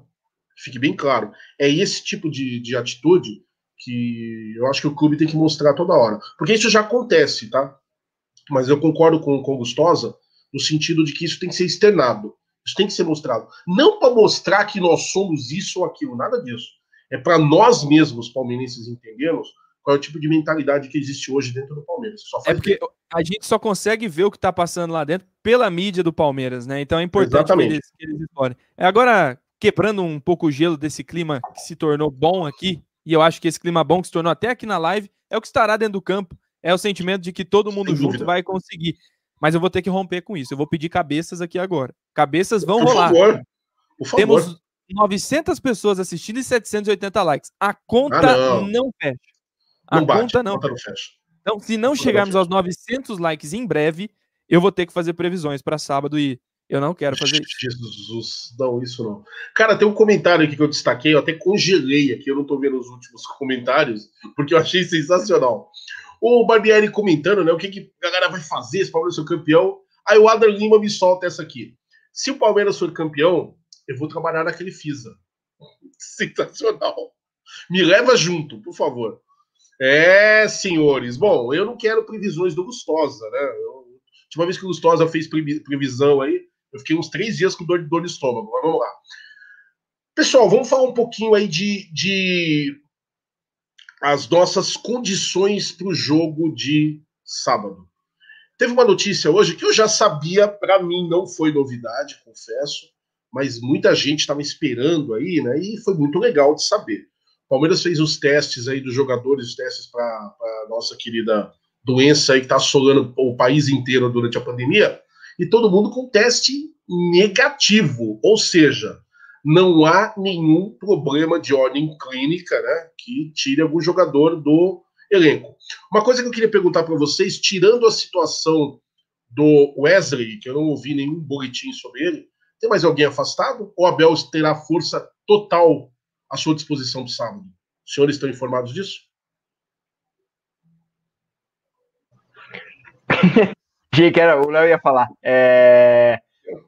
Wesley e Luan Silva, as duas baixas para o jogo. Mas os dois viajaram, os dois é, estão com o elenco.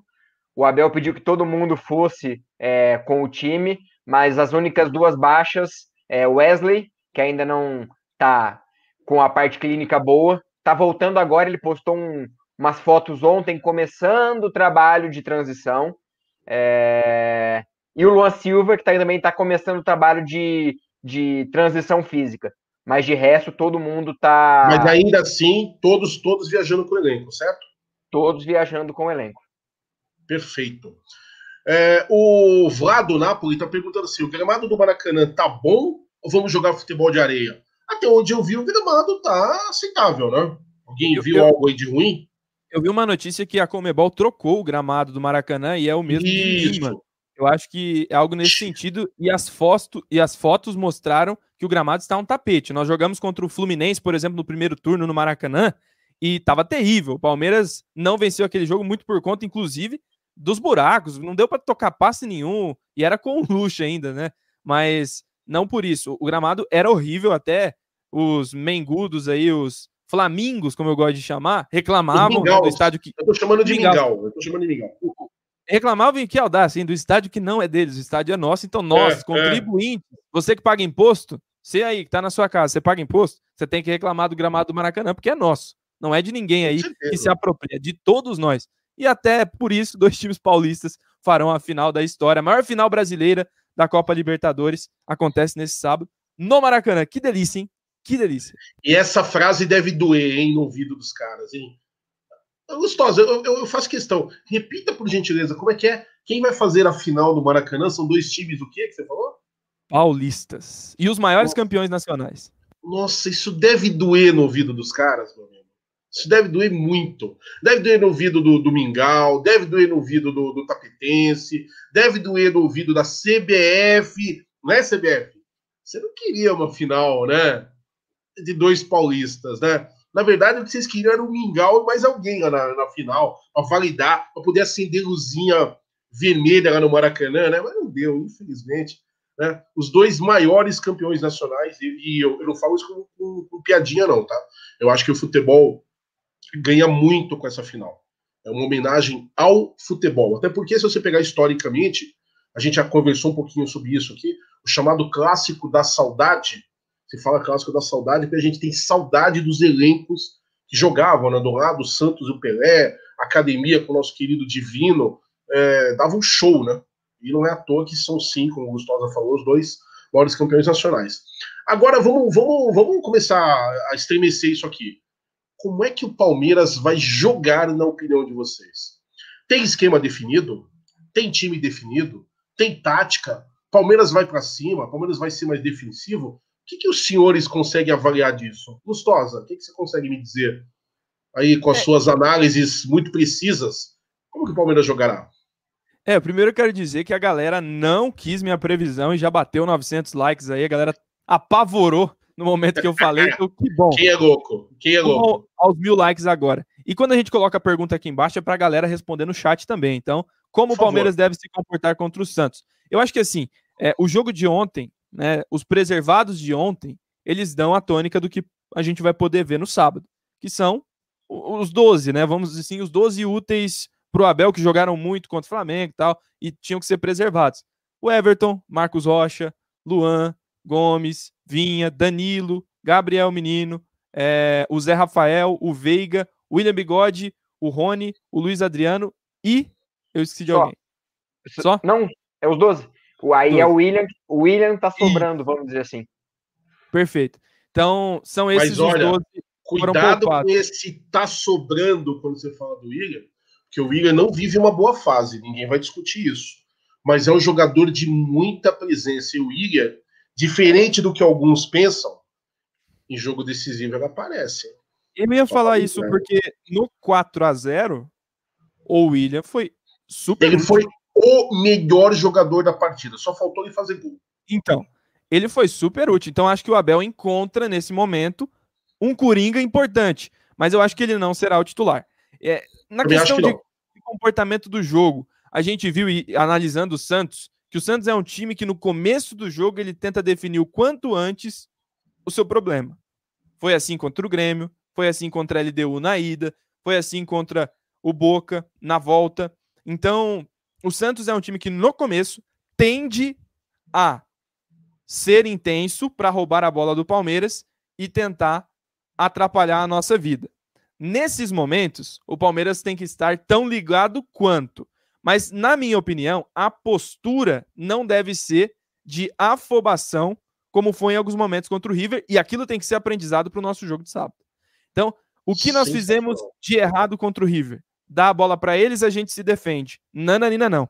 Deixem o Santos afobado para cima da gente. Nós vamos tocar essa bola com qualidade e deixar a todo momento, porque quando você faz isso e marca a pressão, há espaço nas costas do zagueiro. Então é jogo para no início você, de fato, fazer aqueles passes verticais que o Luan fez muito contra o Grêmio, é em alguns momentos, de você tacar direto a bola, tocar direto a bola, dar esse passe com qualidade pro Luiz Adriano. E ele faz aquele pivô apenas com poucos marcadores e consegue acionar ou Rony, ou William, ou Veiga, eventualmente, quem tiver por ali. Então, é, se o Palmeiras no início conseguir estar tão intenso né, na mentalidade e na marcação em campo e ter a tranquilidade, porque a gente às vezes confunde as coisas. O Palmeiras não tem que entrar pilhado. Não é essa a palavra. Se entrar pilhado, vai afobar. Não dá bom. A questão é que você tem que entrar atento, estar atento às oportunidades que o jogo te, te proporciona. Então, nesse, nessa questão é isso, de mentalidade e de ideia. Eu acho que o Palmeiras ele vai ser frio contra o Santos. E é assim que tem que ser. Né? Enquanto o Santos tentar resolver ao máximo o problema dele, a gente tenta encontrar um problema nisso, encontrar as fragilidades das perseguições do Alisson, que está liberado para ir para o jogo, né? É, tentar encontrar esse movimento de perseguição que ele faz ao homem da bola, que é o Veiga, pode ser o Luiz Adriano, e achar esse espaço. O Santos tem dado esse espaço, né? Outra virtude que o Palmeiras pode ter, a bola aérea. O Santos toma muito gol de bola aérea. E nós teremos o Gomes, que é um exímio cabeceador, como também é o Luiz Adriano. É importante explorar a lentidão do, do por, por exemplo, do Lucas Veríssimo né, nesse aspecto de não conseguir acompanhar né, a bola aérea. E na questão de tática dos 11 e tudo mais, tem gente que vai preferir o menino na direita, tem gente que vai preferir o Rony e o Verón, tem gente que vai preferir o Patrick no lugar do Zé.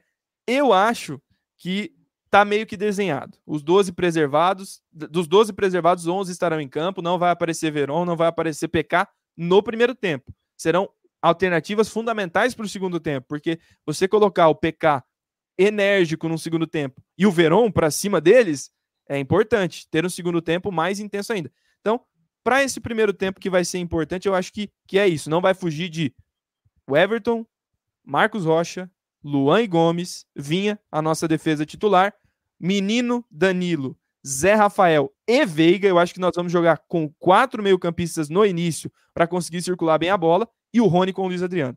Não fugirá disso. Para o segundo tempo, aí teremos William, PK, o próprio Veron, Gustavo Scarpa, alternativas interessantes para conseguir de fato segurar essa bola e usar a fragilidade. Mas o dever de casa é resolver o problema quanto antes. E para isso você precisa não deixar o Santos te vencer fisicamente no meio, o que é importante também. Então, são pontos aí que eu acho que o Abel tem, tem sido fundamental para entender. Não dá para dar moleza contra o Santos. Não tem como desligar em momento algum. Quando isso acontece, o Santos ele usa a mesma arma que o Palmeiras. Ele faz gol atrás de gol e resolve o seu problema logo. Então, quem tem que se usar disso é o Palmeiras. É o Palmeiras. Sensacional. Eu quero que o Barbieri fale também, mas para o Barbieri eu vou colocar uma, um obstáculo a mais aí. Porque eu pesquei uma, um comentário aqui muito legal de uma das nossas moderadoras, a Renata, a Renata Sobreira, ela coloca o seguinte: Palmeiras tem que anular o Soteudo e o Marinho.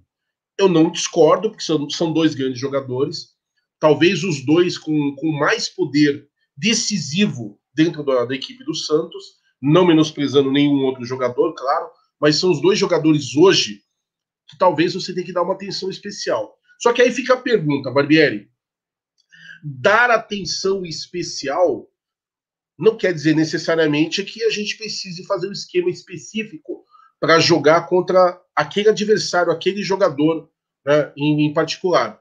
Você concorda com isso? Acha que tem que ter aí essa, essa frieza que o, que o Gustosa falou, mas tem que ter uma marcação diferencial diferenciada em cima de um desses jogadores, em cima dos dois, ou tem que ter atenção com o Santos como um todo? Como é que você enxerga isso aí? Vou fazer um apanhado geral de como o Santos joga, é, para muita Por gente favor. entender. Às vezes o, muita gente não acompanha, acompanha mais os jogos do Palmeiras. E vou fazer um paralelo com o time do River. O time do Santos é muito parecido com o time do River. Muito parecido. Dois laterais que apoiam muito, um volante que sai à caça, no caso do River, Enzo Pérez, no Santos é o Alisson, dois meias que chegam muito na área, dois pontas velozes que puxam para o meio para abrir o corredor para os laterais. Então, são várias opções que o Palmeiras tem que olhar. E por isso eu vejo que o Abel vá com a escalação que o Léo falou. A mesma escalação que jogou contra o River Plate. Um time com o meio-campo forte para barrar essas, essas ultrapassagens do, dos laterais do Santos, com um time rápido e decisivo na frente. Rony e Luiz Adriano. O Santos tem Vou falar, vou citar três pontos fortes do Santos: velocidade do Soteudo e do Marinho, chutes de fora da área do Marinho e principalmente do Pituca. E o Pituca pode ser um jogador muito importante para o Santos, porque ele com o Cuca está jogando como se fosse um 10. Ele faz a, é, a reconstrução do time, porém ele ajuda muito o Santos na pressão da saída de bola e pisando na área do adversário. Ele é o, o centro de atenção que o Palmeiras tem que ter. E aí entra Menino, entra Zé Rafael, entra Danilo como peça importantíssima defensivamente. Agora falando da parte ofensiva. Ô, só para não perder o gancho do Pituca, ele saiu, sentiu uma lesão contra o Goiás na, na virada do Goiás histórica aí, né, ultimamente contra o time titular do Santos, foi no domingo e ele sentiu uma fisgada no posterior da coxa direita. Então é um cara que a gente tem que olhar também bastante e tentar fazer com que ele corra mais do que deve, ele ir atrás do marcador, porque ele vai arriar, ele não vai aguentar os 90 minutos com infiltração, como é que, como é que seja, né? Não sei como é que o Santos vai fazer para ele entrar em campo. Mas é um cara que não está 100% fisicamente e o Palmeiras tem que saber ter a valência disso, tirar a vantagem disso. Né? Com certeza o Palmeiras olhou isso com carinho e tem que tem que, enfim, se fosse Felipe Melo, eu diria que ele entraria de uma Paulistinha no começo do jogo no Pituca, porque o Felipe Melo é desses. Né? Não estou falando para isso acontecer, mas é esse tipo de coisa, tentar tirar o físico dele o quanto antes, seja numa correria, seja num contra-ataque, para que ele também com o gás dele, né? Acabar com o todinho dele, porque não é gás, é Exatamente. todinho. Todinho, isso mesmo. E, e lembrando que ofensivamente, o Palmeiras, a peça importante do, do tabuleiro do Abel vai ser o Rafael Veiga. Lembrando, o Cuca, quando, quando dirigiu o Palmeiras, tinha um volante que corria muito, que era o Thiago Santos. Assim como ele tem com o Alisson. É um volante que vai à caça, que não deixa a cabeça pensante do time é, pensar o jogo. E para isso, se o Rafael Veiga for inteligente e tirar o Alisson do jogo, abre muitos espaços. Aí entra o que o Léo falou: desgastar o Pituca, porque quem faz a cobertura do Alisson geralmente é o Pituca. Então, se Gabriel Menino, Rafael Veiga, é, é, Gabriel Menino, Danilo, Zé Rafael atacarem esse espaço, espaço que o Alisson for dar, quem vai ter que fazer a, a cobertura é o Pituca. E ele desgastado vai sofrer muito. Além disso, que, se o Pituca não fizer, vai ser os zagueiros. E como o Léo falou também, são devagares, são lentos. Aí entra Luiz Adriano, Rony, aproveitar esses espaços que vão ser dados pelo Santos. E como o Léo disse também, o Santos é o segundo time que mais sofre gols no Brasil de bolas aéreas. Contra o Goiás, os dois primeiros gols foram de bolas aéreas. Então, é um ponto que com certeza o Abel viu, lembrando, naquele 2 a 2 com o Palmeiras com o time reserva, na Vila Belmiro, os dois gols se originaram de bola parada. O primeiro foi um pênalti e o segundo foi uma casquinha na primeira trave que deu ao William a oportunidade de fazer um gol na segunda trave. Então são esses pontos que o Palmeiras tem que se atentar ofensivamente e principalmente defensivamente. Só para contribuir também, a galera, a galera tá com comentando aqui, estão falando e comemorando os 38 mil inscritos que a gente atingiu, então obrigado aí. Quero mandar um abraço para o Gerson Guarino, para o Aldão e para o Brunera que estão aí, os nossos espectadores de honra, né? Porque a casa é deles e a gente está aqui é, contribuindo. Estão, nos avaliando, estão nos é. avaliando. É, são, a base veio hoje aqui para cumprir tabela, porque eles estão focados no jogo Boa. de sábado. Né? É bem isso. Mas a galera tá falando aqui que o Alisson tá com a doença e não vai para o jogo. Parece que foi liberado, na verdade, essa é a notícia. É, foi, foi, liberado, liberado isso saiu oficial fez o reteste, ele vai para o jogo sim, está à disposição. Então, é, isso de manhã não jogaria, porque esperava o reteste, e agora, segundo a Gazeta Esportiva, se eu não me engano, eles conseguiram a liberação para o Alisson, que é o volante, que gosta de bater, gosta, então tem que ir para cima desse também, com o amarelo no começo para esse aí, já é uma vantagem também que a gente tira. E olha só, falando aí de amarelo, de Alisson, o próprio Lustosa citou o Felipe Melo, olha como é bacana quando a gente respeita as opiniões diferentes, mas a gente vê a galera em sintonia conosco. Separei um outro comentário aqui que eu, tô, que eu achei muito bacana. Marcos Antônio, ele coloca o seguinte: muito bom comentário, mas eu não entrava com o Gabriel Menino. Colocava o Felipe Melo no lugar dele no primeiro tempo. O Felipe Melo tem experiência e não é rapaz. Gabriel Menino tá errando muito. Opinião do, do, do Marcos Antônio, a gente agradece pelo comentário, eu respeito. Eu não penso exatamente igual, mas olha só, todo mundo já me viu aqui nas lives, seja com a galera aqui no Jagulizando, nos pré-jogos aí com, com o Guarino, com o Aldo, enfim. Eu sou um defensor do Gabriel Menino na lateral. Acho que ele faz trabalho de lateral muito bem, ele apoia muito bem, tem força física, ele tem bom cruzamento, ele tem aquela condição de correr para recompor defesa, mas na hora que o Palmeiras toma bola no contra-ataque, ele está ali se apresentando para o jogo de novo. Eu acho isso muito bacana.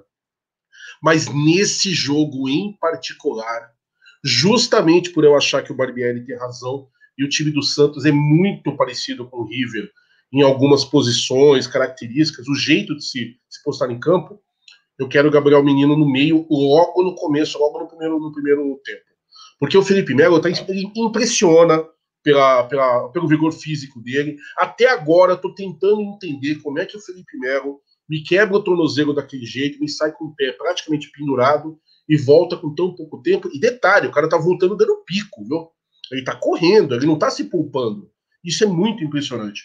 Só que o Gabriel Menino, talvez até errando alguns passes aí, como o Marcos Antônio está dizendo, ele tem muita intensidade ali no, no, no, meio. Ele também tem um vigor físico. E quando precisa ir para frente, para cobrir ali o Marcos Rocha, por exemplo, numa situação, ele faz muito bem. Eu quero o Marcos Rocha de, de, na, o... na lateral nesse jogo. O Jaguli, por favor, pode é, falar, Bagueri. Aproveitando essa questão, eu falei da, da ultrapassagem dos laterais do Santos. É, é, ilustrativo a gente falar assim. Imaginem é, Marinho e Soteudo, cada um na perna trocada, sempre eles estão puxando para o meio, pro meio. O Soteudo até arrisca puxar mais para o fundo, mas em grande maioria eles puxam para o centro para ultrapassagem dos laterais. O Felipe Melo é um cara mais fixo, ele não teria condições físicas nesse momento de Sim. correr atrás desses laterais para fazer essa cobertura. Hoje, com o Danilo, Gabriel Menino, que tem um vigor físico muito grande, é, eu até brinco aqui, o Danilo é o Thiago Santos que sabe, sabe passar. Então, é necessário um cara com muita agilidade para conseguir fazer essas coberturas muito rápido, porque o time do Santos Sim. é muito rápido, é um time muito. É, é um time Direto. do Felipão, é um time, time do Felipão, vamos dizer assim. Pega a bola, ponta, ultrapassagem, o puxa para dentro e vamos decidir. Então é isso que o Felipe Melo, para esse tipo de jogo, não seria muito interessante. Eu, eu quero contribuir então, também no, no sentido de dizer que o nosso erro contra o River na volta, que a gente não cometeu na ida, foi ter corrido atrás da bola o tempo todo. A gente não corria com ela. A gente ficava correndo atrás da bola. Contra o River, a gente ficou postado e muito bem postado. Avançamos até um pouco a nossa marcação e a gente roubava e tinha a bola. Aí o River corria atrás da bola, só que com inferioridade numérica atrás, porque eles estavam muito à frente do campo e a gente conseguia aquelas saídas com o Rony, é, com o Luiz Adriano, por exemplo. Então, contra o Santos, nós também não podemos ficar de bobinho ali dentro da roda, esperando o Santos tocar essa de bola. Forma alguma. De forma a todo alguma. momento, nós temos que ou estar com a bola ou querer roubar a bola, pressionar o portador da bola, fazer a marcação que pressiona esses caras que trocam passe, sobretudo na cabeça de área, porque o Santos, a, a, qualidade técnica do time do Santos é muito inferior à do time do River Plate, principalmente ali no meio-campo, né? O River Plate tem Nacho, tem é, o Carrascal, tem o Enzo Pérez, são jogadores que conseguiam circular a bola de uma maneira técnica e a gente sofria, porque os caras são extremamente. São, tem alguns ali que são craques de fato. No meio-campo do Santos, tem algumas, alguns jogadores que não são tão confiáveis assim. O Alisson na saída de bola não é um cara com primor técnico. Ele é aquele cara mais perseguidor, que vai roubar a bola e tentar acionar rapidamente. Então, quando você pressiona esse cara, e não é só pressionar com o Luiz Adriano, é levar lá à frente também o Zé Rafael ou é, o menino para tentar pegar essa bola e acionar os nossos atacantes. Se a gente fizer isso e entrar concentrado, o Palmeiras tem totais condições de ser campeão, de resolver o seu problema logo. Então, tendo. É, é, e, e, o Abel não vai, não vai se furtar de, de ter isso. Ele não vai deixar o Santos jogar ele não pode fazer com que isso aconteça e ele sabe disso. Né? Inclusive, contra o Goiás, algumas lições foram tiradas. Né? O time do Santos tem momentos do jogo que desliga, e desliga mesmo. Né? Não é o tempo todo aquela intensidade. É nesses momentos que o Palmeiras tem que se aproveitar. E olha que coisa interessante, até em cima do que o Gustosa está falando. Eu acho que vocês vão se lembrar, tá fresco, tá recente aí, o jogo que nós ganhamos do Santos no primeiro turno, no brasileiro aconteceu exatamente o que o Gustosa está falando. Exatamente, sem tirar nem pôr. O Palmeiras teve um jogo muito parecido, mas muito parecido mesmo com o do River. Não aquela coisa de ficar correndo atrás da bola. É óbvio que para ganhar o jogo você tem que ter a bola. Mas também não vamos ser bobo, que hoje eu vejo só o pessoal falando da tal posse da bola. Posse de bola, porque posse de bola, ah, porque meu time tem tantos por cento de posse de bola. Aham. Uhum. O River também tem tantos por cento de posse de bola, nós ganhamos deles lá dentro. Então, é, o Palmeiras fez exatamente isso. O Palmeiras se postou muito bem. E como a característica que a gente vem muito elogiando, eu quase toda vez que eu venho para live eu falo isso, porque é admirável mesmo no Palmeiras. O Palmeiras desenvolveu, primeiro com. Eu vi muito isso no, no jogo, jogos com o Cebola, né? E o Abel Ferreira chegou e está aproveitando isso muito bem. O Palmeiras tem uma facilidade de roubar bola no meio-campo para armar contra-ataque, que é uma grandeza. Isso aí é algo muito clássico. E em cima do que o Gustosa está falando, é exatamente o jogo que nós precisamos. Aí, olha só, o Adilson Lima está comentando aqui, ó.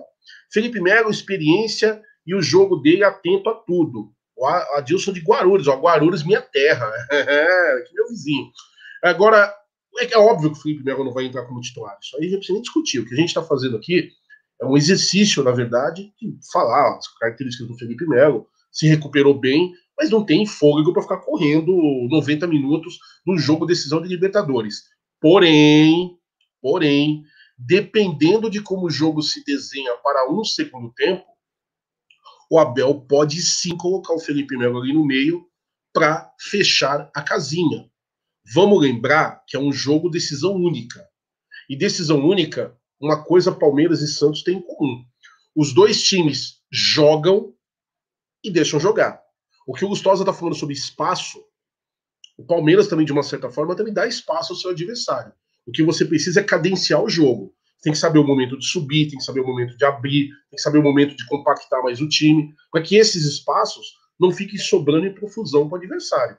Mas vai ter espaço tanto para um quanto para outro, porque os dois times jogam. Então a gente está falando do Felipe Melo, não descartando como jogador, mas é óbvio que o Felipe Melo não deve entrar aí como titular. Certo, pessoal?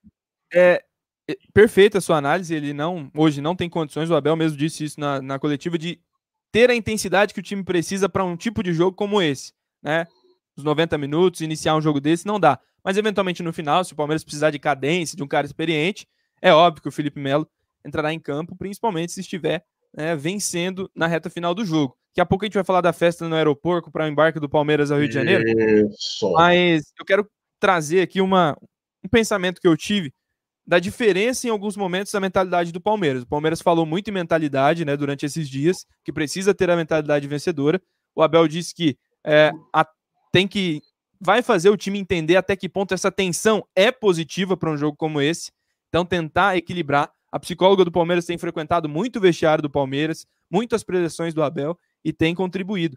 Há uma diferença escancarada em alguns jogos, como por exemplo o jogo contra o River da Volta, o jogo contra o América Mineiro, jogos em que o Palmeiras foi atrapalhado pela sua própria tensão e nervosismo. O Palmeiras, Sim. naqueles momentos, era muito responsável pelo resultado. O Palmeiras tinha que se classificar nesses dois momentos. E coloca até o jogo de ida contra o Libertar. Eram momentos em que todo mundo, inclusive o próprio Palmeiras, assumiam o favoritismo contra o River, porque já tinha o 3 a 0 contra o América, porque é o América, e contra o Libertar, porque é o Libertar.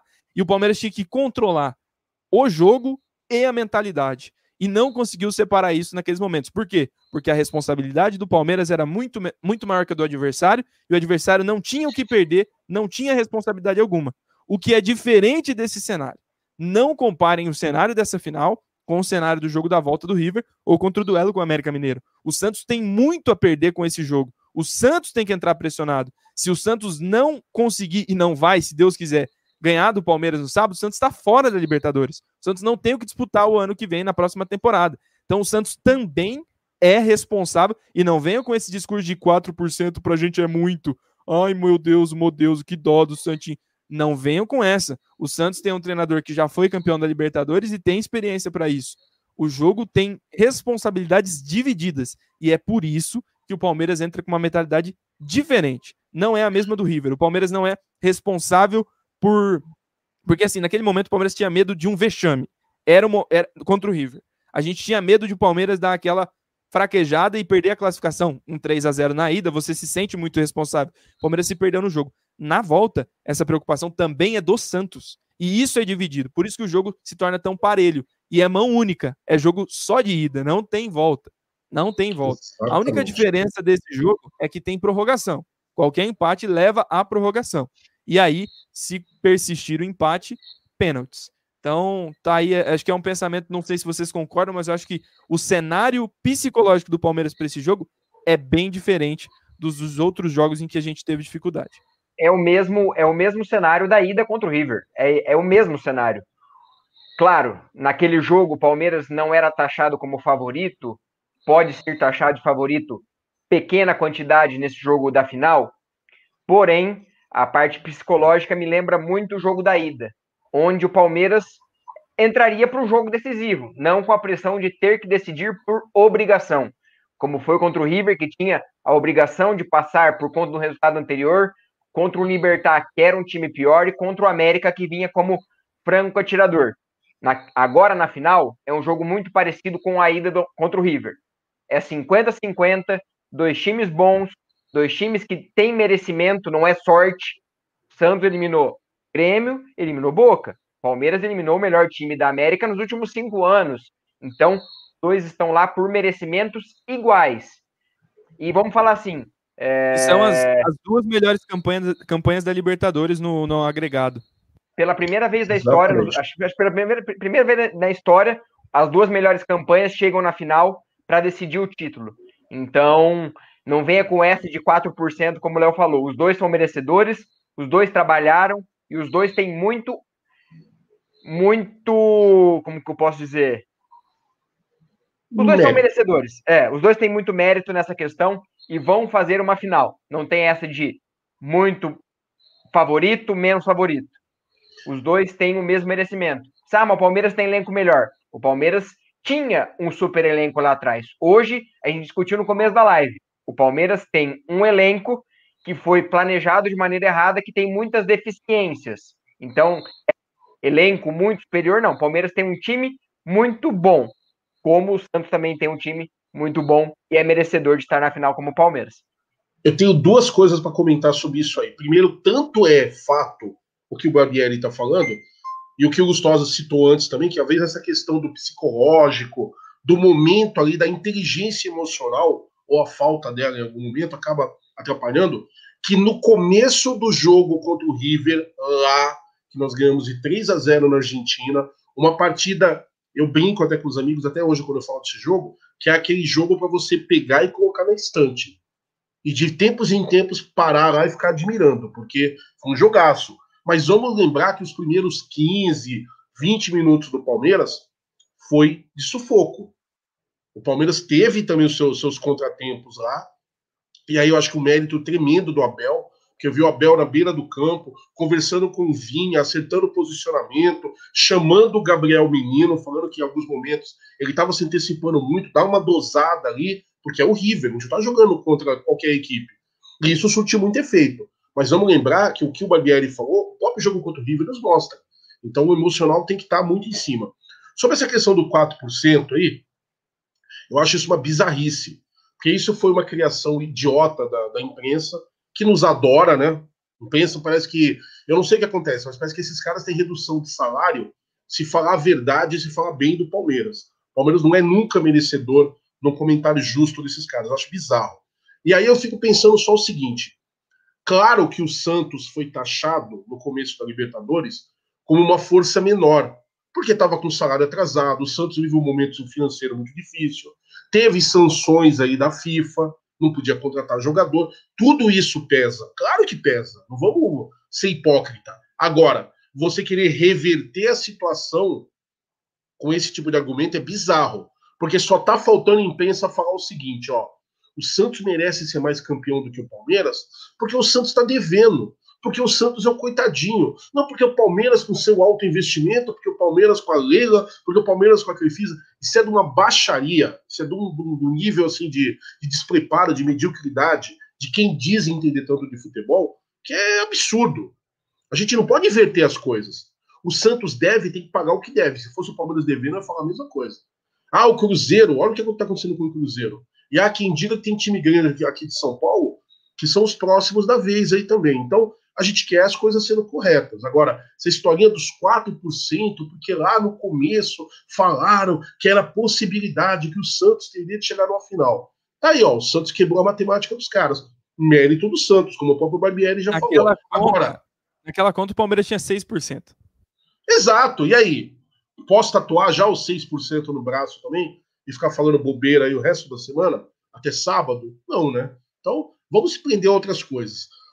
As análises de vocês para o jogo eu achei perfeita, vocês estão conseguindo sintetizar muito do que eu penso, um, um outro ponto aí talvez discorde, mas de um modo geral, muito do que eu penso, e pelo que eu estou sentindo aqui dos comentários, também muito do que a galera pensa, né? Aí tem aquelas perguntas inevitáveis que eu sabia que ia acontecer. Por exemplo, Marcelo Rodrigues está perguntando o seguinte: ele, ele, inclusive cita nós três, eu e vocês dois, e coloca aí. Uma boa opção para sair jogando não seria o PK? Ele jogou muito na Argentina. Eu concordo, mas aí, a gente vai falar daqui a pouco dos nossos times titulares. Os três são escaláveis, já vão preparando aí, e a gente vai voltar nesse assunto sobre o PK também. Bom, imprensa está falando todo tipo de bobeira, estão tentando desmerecer, mas a verdade é uma só. Não dá para ter outro assunto hoje nos fóruns esportivos, o programinha de hora de almoço, que alguns aí insistem em assistir, dizendo que é esporte, aquilo para mim não é, mas, mas enfim, não dá para a gente fugir do assunto Palmeiras e Santos, Santos e Palmeiras na Libertadores, correto? Impossível, não tem como. Dois times que chegaram, é a primeira vez, como o Barbieri falou, a primeira vez que as duas melhores campanhas chegam e decidem o torneio, e óbvio, isso não é por acaso. A gente tem histórico aí do Cuca que inclusive até ia comentar quando o Barbieri estava falando, o Cuca com o Atlético Mineiro chegou e olha, eu vou ser sincero, sem, sem piada, tá? Eu achava que o Atlético Mineiro, com que o Cuca foi campeão, inferior a esse Santos de agora. O ponto diferencial era o Ronaldinho Gaúcho, que é um jogador diferenciado ao extremo. E o Vitor, né? O melhor ano da carreira do Vitor. O melhor ano da carreira do Vitor, exatamente, que pegou tudo, né? Mas tirando esses dois pontos aí, aquele time do Atlético Mineiro não era melhor que esse Santos atual.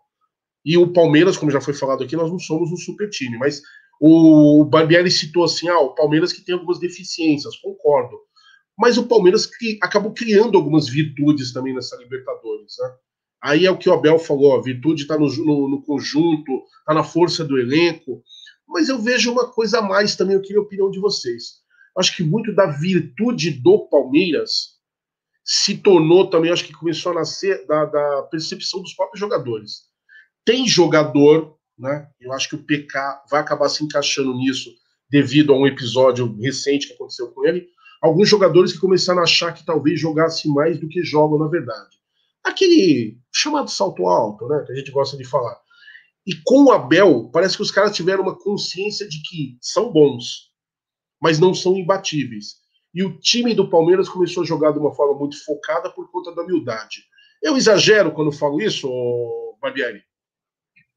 Não, Jaguli. E, e um pouco da mudança do que a gente estava vendo é principalmente dessa mentalidade mesmo, de entender. Peraí, peraí, peraí, peraí. É, Barbieri, desculpa, eu vou ter que te interromper porque tem um pedido aqui na, like, na live.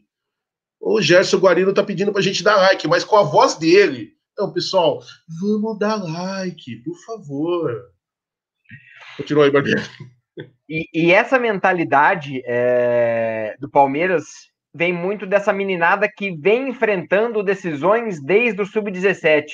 E isso passa muito por essa mudança de mentalidade que o Palmeiras teve como instituição.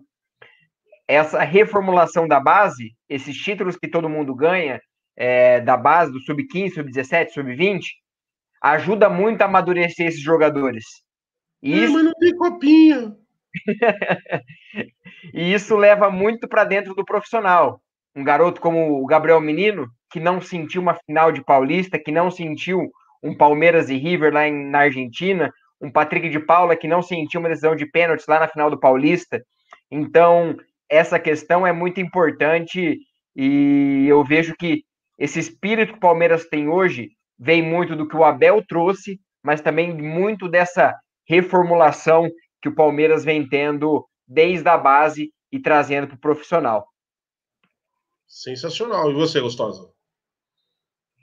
Ah, cara, é, é, é um momento importante demais, né? Eu acho que favoritismo não existe, é, é momento de desfrutar mesmo de tudo isso. Não me atentei de fato. Qual foi a sua pergunta primordial, assim? Especificamente na questão do, do psicológico, porque eu acho o seguinte: pelo menos eu fiz essa leitura, posso estar errado, óbvio, né? galera aí do, do chat também quiser discordar, por favor, é né, para provocar a, a, tipo, a, a discussão. Mas eu, eu, eu, percebi o seguinte: alguns jogadores, eu citei até o PK, porque a gente teve aquele comentário aí que parece que o PK. Não sei se é verdade também, a gente não vai ficar analisando isso agora, nem a hora para isso, mas que talvez até o PK tivesse ficado um pouquinho chateado com o sucesso do Gabriel Menino, ele esperava um tratamento igual, se referindo à seleção, claro. E aí ficou aquela questão do salto alto. Me parece, me faz acreditar, que as conversas do Abel, porque é incrível, vocês já perceberam isso em vários treinos, né? O Abel conversa de forma individualizada com todo mundo. E os jogadores sabem o que está sendo falado com o outro. Não tem segredinho. Mas me parece, Augustosa, que a, a própria consciência do jogador de saber o quanto ele joga mesmo. O Abel deixa bem claro: você é bom. Você é um bom jogador. Mas você não pode achar que você é o melhor. É, essa consciência não ajudou o Palmeiras a se focar mais e apresentar esse bom futebol que a gente está vendo nos últimos tempos? Ou você acha que eu estou brisando muito quando eu falo isso? Não, não está brisando de maneira nenhuma. Acho que ele, ele colocou na cabeça dos jogadores, principalmente os mais jovens, que são aqueles que tendem a se deslumbrar de alguma forma, né? E tentar queimar etapas, e ele vai muito bem nessa conversa. Ele fez a garotada entender que sem a participação na coletividade do jogo, na, na na feitura ali do processo de criação, de passa por várias, várias etapas, várias posições, e de que também os de frente têm que começar a marcação para que não espirre lá atrás, essa foi a maior, o maior feito do Abel, fazer o Palmeiras se tornar-se um time que não é dependente apenas de individualidades, de individualidades. Isso não era um problema exclusivo do Dudu. Não era, o Dudu não era culpado do Palmeiras jogar pelo Dudu. O problema claro era o treinador que não sabia fazer outra coisa a não ser bola no Dudu. Jogar Dudu resolve. Dudu. Então, é, tem gente que critica o Dudu. Ah, na época do Dudu era Dudu dependência. Pô, mas isso não é problema do Dudu, isso é problema de quem passou, de, do Mano Menezes, é problema do, do Filipão, inclusive, é problema do Cuca, enfim. se ele tivesse hoje, ele ia fazer parte de uma engrenagem, ele não ia ser total e exclusivamente protagonista, apesar de eu achar que ele contribuiria de maneira gigantesca. Então, é, o Abel conseguiu ir com dificuldade, porque egos, para você lidar com isso, você tem que ou ser muito maior do que o jogador, e o Abel não é, não é, porque ele é um cara que está começando agora, mas no discurso Sim. e no resultado do trabalho, ele ganha o cara. Ele pega, e, e, como o Gustavo Scarpa bem disse, numa entrevista que ele deu pro Bruno Andrade, se eu não me engano, em que ele disse, eu não sei se era para ele, mas ele disse que agora é a primeira vez no Palmeiras que ele sabe o que ele deve fazer dentro de campo. Ou seja, Thiago Ferri. Thiago Ferri, perdão, vou dar o crédito correto aí. Então, o Abel ganha, e não é só no avante palestra, não é no. Ele ganha no trabalho. Ó, meu lateral direito, você tem que fazer isso, tangular assim, marcar desse jeito. Se você fizer isso e olhar para frente querendo contribuir para o time, a gente ganha o jogo e você cresce comigo.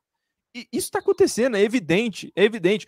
Os times agora dos últimos jogos, a gente não venceu o Ceará, não venceu o Vasco. Mas alguém duvida de que houve um padrão tático? De que houve tarefas bem definidas para os jogadores? Não.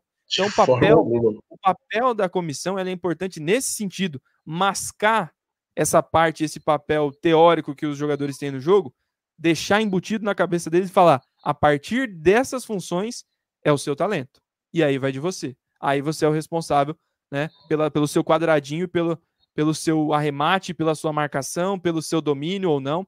E isso é grande. No Brasil acontece o contrário com muitos treinadores brasileiros, né? Ele apenas descreve é, três números ali, 4, 4, 2, 4, 3, 3, 4, não sei o que, não sei o que, não sei o que, dá um colete e fala: Agora cumpra a sua função e joga. Mas que função? Você é o número tal. É. Você é o número 5. Você tem que saber o que o número 5 faz. Né? Então, é, essa é a diferença. E isso, para mim, está muito definido. E o Abel falou isso na coletiva dele que ele deu pós-jogo contra o Vasco.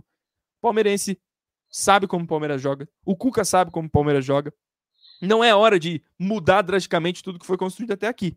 O Palmeiras vai fazer um jogo com aquilo que se estudou e se praticou, mesmo sem tempo de treinar, até agora e que deu frutos em, na maioria dos jogos. Então, é, é, tem totais condições. E, para mim, para finalizar respondendo a sua pergunta mais uma vez, é, o Abel é parte fundamental no, na cabeça dos garotos de falar: se vocês aprenderem a jogar para o time, a Europa vai querer o quanto antes, porque lá não adianta você ser um bom volante. Você tem que ser um bom volante, um bom atacante, um bom um jogador só. Você tem que saber cumprir várias funções. E ele Sim. tem feito isso no Palmeiras. E, e a gente olha, vê hoje muito mais vezes jogadores brasileiros que não têm essa consciência batendo e voltando para o Brasil, né? E olha que bacana, porque a gente está falando, a discordância também é uma escola. O Heriberto Gonçalves cita aqui, ele fala assim. Opa, peraí, que eu acabei perdendo o comentário dele, mas eu peguei o resumo. Que ele está falando que o Atlético Mineiro, aquele Atlético Mineiro campeão com o Cuca, é muito melhor que esse Santos de agora. Eu particularmente discordo, mas respeito muito a sua opinião. E tem um colega aqui, mas me perdoe, eu perdi mesmo o comentário, mas ele está em síntese falando o seguinte: que do jeito que eu, Lustosa e o Barbieri estão falando, parece que o Santos é um timaço.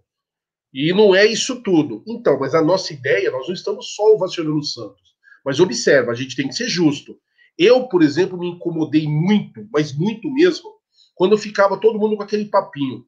Ah, o Palmeiras teve sorte. O Palmeiras bateu o América Mineiro na Copa do Brasil por sorte. Mas peraí, o América Mineiro bateu o Gambá, que jogando bem ou jogando mal tem camisa, não é? Jogando bem ou jogando mal, bateu o Inter, que também tem camisa. São dois times grandes. Vai ser forte candidato a campeonato brasileiro aí. Como é que vai falar Exato. que foi. É, então. Aí chega lá o Palmeiras, pega o Ceará. Foi sorte o Ceará tirou esse mesmo Santos que está na final da Libertadores e jogando bola. Eu assisti os jogos. Então, da mesma forma que eu não quero ninguém desmerecendo o Palmeiras, eu não posso chegar aqui e falar para você que o Santos é uma galinha morta. Olha quem que o Santos pegou. Nós batemos o melhor time da, da Libertadores. Provavelmente eles bateram o segundo melhor. Ou pelo menos um time que também talvez não estão não jogando tanto assim, que o Boca também não tá essa coisa toda, mas um time de camisa muito pesada e que todo mundo pensa duas vezes na hora que vai enfrentar, não é? O Santos lá enfrentou de igual para igual. Eu, particularmente, achei que o finalista da, da, da outra chave para nós era o Grêmio. Eu achei que o Grêmio estava na final. E perguntaram várias vezes, eu falei, ó, final provavelmente vai ser Palmeiras e Grêmio. Grêmio aí batendo um boca da vida, a gente batendo no River e vou fazer a final brasileira. Final brasileira, que legal, eu acertei quase tudo. Só que eu não posso desmerecer esse Santos que tirou o Grêmio, que eu achava que era um bom time, tirou o próprio Boca, que tem uma camisa ainda tem o um apito a seu favor. Então, são essas coisas. A gente tem que ter o mesmo respeito que eu quero da imprensa para com o Palmeiras, a gente tem que ter com o Santos. Mas observa, em nenhum momento, nem eu, nem o Gustosa, nem o Barbieri viremos e falamos assim: vamos ter cuidado aí, porque esse Santos é um super time. Não. Tá jogando Hoje bem, é... tem as suas virtudes, mas também tem seus defeitos. É, só para nessa comparação que vocês fizeram, o, o Atlético Mineiro teve momentos de muita dificuldade na Libertadores daquele ano e foi salvo por alguns fatores ali que também contavam com sorte, né? Não era apenas o, o, mérito. Então, muito. Eu acho que o Santos, nessa Libertadores, foi muito mais seguro dos resultados que teve do que o Atlético Mineiro. Naquela... Não Exato. acho que o time, nome a nome, seja melhor. Você mas... lembra da semifinal do Atlético Mineiro na Libertadores? Conjunto da... contra o. Olímpia. Olímpia, isso. Exatamente. Você lembra como é que foi o segundo jogo contra o Olímpia? O Atlético Mineiro suou sangue para eliminar o Olímpia. E o Olímpia não é, não era e possivelmente não vai ser daqui a muito tempo um time que você fala assim, nossa, que monstro na Libertadores. E dificultou muito a vida do Atlético Mineiro. O Jagori, só lembrando que o campeão da Sul-Americana é o Defensa e Justiça que estava na chave do Santos. Então o Santos passou por algumas é... dificuldades também, assim como passamos também. Então, claro, a gente está falando que o Santos é o Santos do Pelé, Coutinho, Pepe os dos anos 60. Mas a gente sabe que tem as virtudes. Tem o artilheiro do Brasileirão, que é o que é o Marinho. Tem o Soteudo, que é um jogador muito bom. Exato. Tem o Veríssimo, que está vendido para a Europa. Então tem as suas virtudes. Não chegou Agora você acha, você acha que nesse momento não tem uma live aí, sei lá, o Sardinha alisando aí, lá dos caras, com três idosos caquéticos lá do asilo falando assim: o Palmeiras não é esse time todo, mas tem lá o tal de Luiz Adriano, que se você der mole, ele vai fazer a casa cair para cima da gente. Tem o tal de Rony, é ruim que dói, mas tá numa fase. Tem um tal de Gabriel Menino. Se você bobear com esse moleque e aquele goleiro dele, você acha que não tem? Tem! Então a gente precisa ser justo, né? É, não, eu, agora... vou, eu, eu, vou aproveitar, eu vou aproveitar a invitação e vou chamar o Maurão. Peraí, antes do Maurão, a live dele foi às 16 horas. Nessa hora eles já estão com o Corega no copo e dormindo. Então, não, não tem ah, live desculpa, do Desculpa, é, desculpa, desculpa. Você tem razão, eu, eu esqueci do fuso horário. que, vão ter participação aí do, do, do aquele, aquele senhor pragmático? Tem, tem um superchat do Micola Silva, obrigado, Micola. Falou, senhor Mauro Sérgio, você vai no Maracanã? Foi convidado? Oh, boa noite, amigos. Boa noite, amigos da, do Amit. Eu não fui convidado, tô desempregado, né? Tô só com o meu canal. Esses dias até caíram com o meu canal aí, mas recuperei. É... Eu não vou, né? Eu estou muito triste com essa final, né? Não é uma final merecida. É, o melhor jogo da Libertadores foi Flamengo e Racing. Eu acho que é o jogo que foi uma final antecipada e deveria dar o título para um desses dois clubes. Né? É, é inadmissível que a Ferge é, permita, os cartolas da Ferge e do Flamengo, que haja um jogo desse né, no Maracanã. A final paulista, bairrista, né, assim como a maioria da mídia é bairrista, a final também é bairrista. Né? Esse Abel aí é ultrapassado, né, aquele Abel, Abel Braga, né? não é o Braga, é um português, é um português fake, né? É um português fake aí que quer imitar o Jorge Jesus, né? Porque quer mesmo. E, e o Cuca que é ultrapassado, é, precisa de melindres para ser campeão. Então, acho que é um jogo péssimo. Não vou assistir, não vou assistir. Farei qualquer outra coisa nesse momento. E não acho que seja uma final justa. Né? Justo era Flamengo e Racing estarem na final. Me diz que isso é uma promessa que você não vai assistir, por favor. Me diz que isso é uma promessa. Não, não vou, não vou, não vou, Eu vou me furtar de ver esse futebol pífio, pragmático e resultadista, né? Onde já se viu em um jogo um time levantar uma taça. Né? É absurdo. É, eu, lembrei, eu lembrei de uma coisa agora, ô, Mauro. Me, me perdoe, mas É verdade, foi o senhor que cravou o termo Cucabol, né? Agora que eu me lembrei. Bem disso, lembrado, bem lembrado. E agora é Cucabol 2.0. 2.0, né? Deu, deu uma turbinada né, com o Marinho e Soteldo, mas antes não tinha nada, né? No Palmeiras 2016 ganhou na sorte, não teve, não teve mérito nenhum, né? Naquele time, né? tinha que ser o Flamengo campeão. Eu não, eu não torço pro Flamengo, hein? Eu não torço. Eu sou só apenas Imagina, um comentarista clubista. Não torce, Sensacional. senhores, senhores, senhores, senhores, eu não tô nem, eu nem vi a hora aqui. Nossa, vamos pensando em terminar a nossa live, mas parece que nós temos aí material do aeroporto, né? E vamos ver, vamos um ver. Aí, tem um vídeo aí que você tava prometendo pra galera, dá um, dá um repeteco, já deixa na pauta. Olê,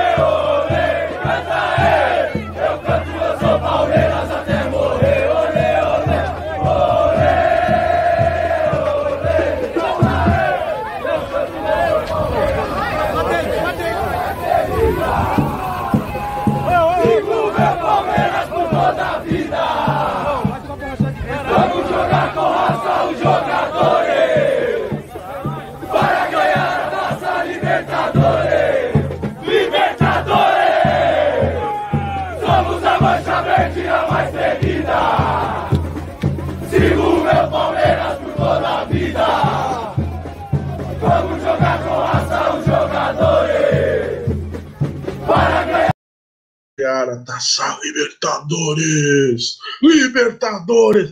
Coisa linda. Você sabe qual, qual, qual foi a minha frustração hoje? Muita gente sabe, né? Acho que Tava pertinho, né? Exatamente. Eu resido aqui em Guarulhos, eu estou na minha casa nesse momento, eu moro aqui em Guarulhos. Os estúdios do Palestrizados, como eu brinco, são aqui na aprazível Guarulhos. E eu trabalho na Secretaria de Educação aqui do município, que é muito perto, mas eu estava muito perto da entrada ali para o aeroporto. E eu ainda pensei, cara, vou trocar o meu horário de almoço, geralmente sai meio-dia, Vou tentar ir sair tipo uma, talvez uma e meia, para dar uma chegada lá no aeroporto. Não teve a menor condição de fazer isso. E vocês não sabem, quando eu saí pro almoço, tô assentado a galera aqui do lugar onde eu almoço, todo mundo sabe que eu sou palmeirense, então as brincadeiras, né, sempre rola, enfim. E aí um colega brincou, me viu, falou, você aqui, você tá indo pro aeroporto, né? Eu falei, não, eu vim almoçar, não vou poder ir e tal. A gente, o cara acabou de brincar, falou isso, eu só escuto uma galera no outro corredor. Olê, porco! Uma turma passando de carro, bandeirão, caramba, quatro, obviamente indo para o aeroporto. Putz, que sacanagem. Mas, cara, o que dizer do aeroporto? O que, que eu digo da, da, da, torcida do Palmeiras? Que às vezes nos irrita né, com alguns comentários esdrúxulos, mal colocados. A torcida do Palmeiras às vezes é muito impiedosa com o time, mas na hora que é para apoiar também, para mostrar paixão, Dá aula, hein, senhores? Dá aula. O que, que você fala disso aí, Barbieri?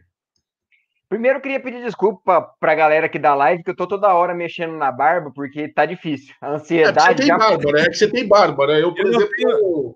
Eu não tenho mais unha. Hoje foi tudo. Uma vez, uma hora aqui eu mordi um pedaço do dedo, falei, vou parar com isso, vou achar outra coisa para fazer. Minha ansiedade Sim, é ficar puxando a barba assim, ó. Mas vamos lá. Cara, todo o apoio é, é muito importante. Eu, ainda mais o Abel, que não sentiu esse gostinho de torcida no estádio, ele mesmo fala que está ansioso demais para sentir a torcida é, dentro do campo, é, ver a torcida do Palmeiras de perto, mas agora é apoiar, agora é, não tem mais. Vão ter dois treinos ainda que o Abel vai fazer aqueles ajustes, mas não tem mais tática, não tem mais técnica, agora é ansiedade, é apoio, é tudo aquilo que a gente pensou durante 20 anos chegou. Três dias para o dia mais importante é, aí dos últimos 20 anos do Palmeiras, a final da Libertadores que a gente tanto sonhou. Batemos na trave naquele 2018 que a gente tinha um sentimento Fomos muito roubados. bom. Fomos roubados. Dois, duas quedas para a segunda divisão que foram é importante para resgatar muita coisa, repensar muita coisa na nossa história. E chegamos no momento mais importante. Então, agora é apoio, agora é transbordar energia positiva para que chegue na, no, no sábado e o time esteja com aquele sentimento de Palmeiras, aquele sentimento de amor à camisa, aquele sentimento que nos une e nos faz gigantes. que é o sentimento de ser palmeirense. Nossa, eu, eu não falaria melhor, cara. Só um comentário antes do Gustosa falar também. André Pepeoneri tá na área, aí, tá no nosso chat. Primeiro com aquela buzina dele, que eu não sei como é uma graça isso. E o André Neri tá perguntando se já pode ir pro Rio. É. E aí, a vaquinha deu certo? Conseguiram a grana? Web Rádio Verdão estará no Maracanã? Eu ainda não fui informado, hein? Espero de coração que esteja, que é muito importante. Conseguiram, conseguiram a credencial. Maravilha, sensacional, que vão, façam o melhor dos trabalhos, porque é, o pessoal da, da Web Rádio Verdão, a gente, vou ficar aqui arrolando elogios pros caras, fazem um trabalho muito legal. É, Nery, eu vou colocar a bilola na, na bagagem para você, pra você ir segurando. Você tá elogiando, você tá elogiando o cara, o cara mandou o cara, o cara tá me esculhambando, você tá vendo? Mas é bacana isso, porque como a gente sempre fala, né? Todos nós aqui, independente é, de, do, do, que nós façamos aqui no, no, no canal, enfim, nós somos torcedores. E o nosso desejo maior é isso. É tentar, de alguma forma, colocar vocês que também são torcedores, a par do que acontece com o Palmeiras e que nós juntos, né, a gente esteja um pouquinho mais perto do clube. Então, é torcedor, é trabalho de palmeirense com palmeirense, eu fico muito feliz. Né? Teremos a narração estupenda do nosso querido Bruno Massa, os comentários muito inteligentes de Claudio Ritt e a chateação de sempre do Neneri, que afinal de contas tem que ter um bobo da corte pra encher o saco nessa turma, né? Neri, beijo, você tá ligado que eu gosto de você. Já e, e aí, Gustosa? Já vou complementar então, falar do aeroporto, mas antes mandar um abraço pro João Franca aí, de Capão Redondo, tá pedindo um abraço aqui. O Gilberto de Lima deve ter oh, chegado um pouquinho mais tarde, perguntou qual seria meu meio-campo. Bom, Iniesta, Chave e o Messi, mas como não pode, e os nossos são os que têm mais condição nesse sábado de fazerem um ótimo jogo, meu meio-campo seriam os quatro, né? Nossa, fazendo Gustavo, ali. Como, como, eu fiquei decepcionado com você agora, hein? O meu meio-campo? Repete aí, repete aí, veio... quem meio-campo? Iniesta, não, Chave, Chave. Iniesta. Pelo amor de Deus, o time do. Dudu, do, Ademir do... da Guia. Que isso, cara? Dudu, Ademir da Guia. Eu falei até o misto. Tem como Sampaio jogar Bom, junto? Márcio Araújo. É... Nossa é... senhora! Wesley. Tava...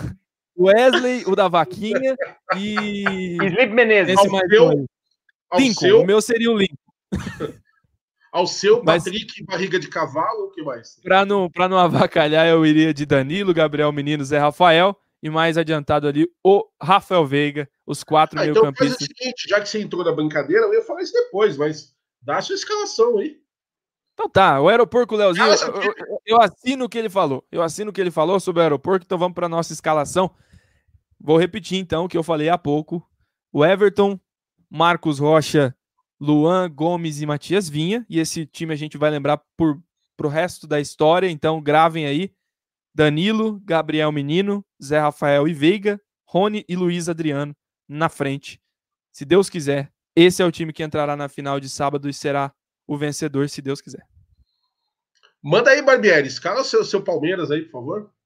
É o mesmo time do Léo Lustosa, sem tirar nem pôr um time muito forte no meio-campo, com velocidade. E só aproveitando, tirando uma dúvida, muita gente perguntando do Wesley. O Wesley foi para o Rio de Janeiro, ele postou um negócio de surpresa, mas a surpresa foi aqui a Comebol e o Palmeiras é, proporcionaram é, a flâmula para os jogadores e a foda da torcida, que foi o Palmeiras que colocou. Então, esse seria meu time.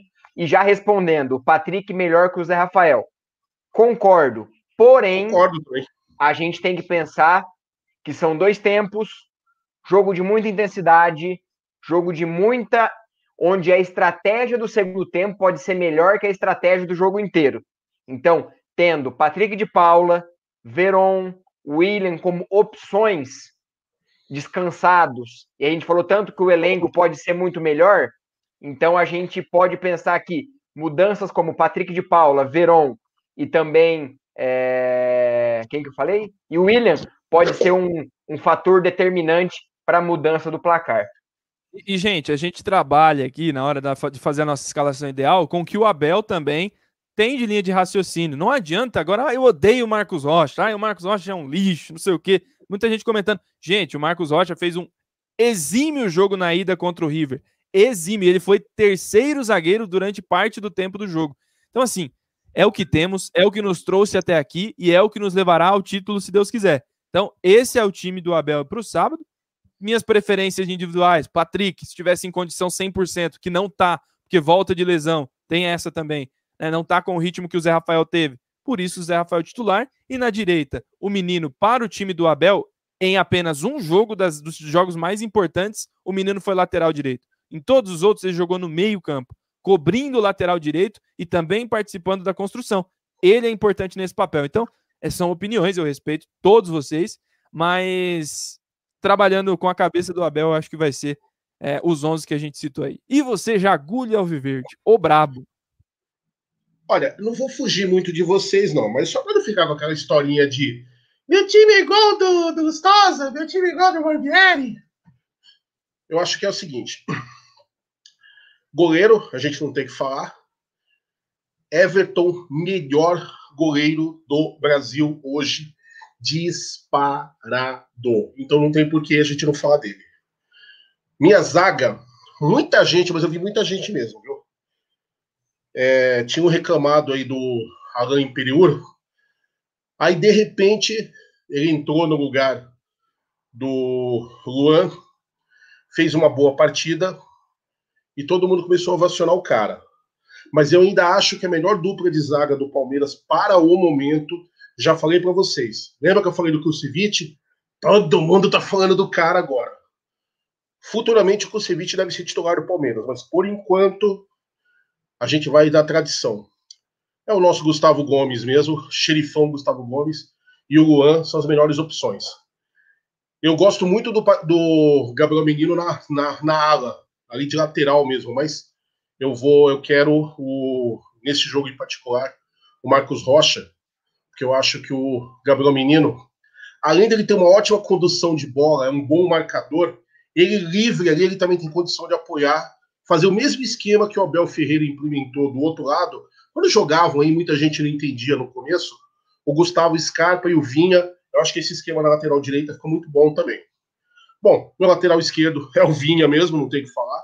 Né? Até pensando se no segundo tempo a gente pode colocar o Scarpa ali para brincar um pouquinho na ponta com ele, mas não é cedo para isso. Meu meio-campo. Eu iria de Patrick de Paula.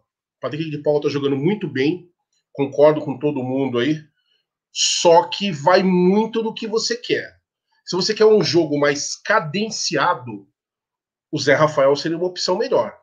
Se a ideia é roubar a bola do, do Santos no meio-campo e partir em velocidade para o contra-ataque, o Patrick de Paula se torna algo mais viável. Eu, particularmente, gosto mais da segunda opção. Então, eu, eu Jaguli, iria de Patrick de Paula.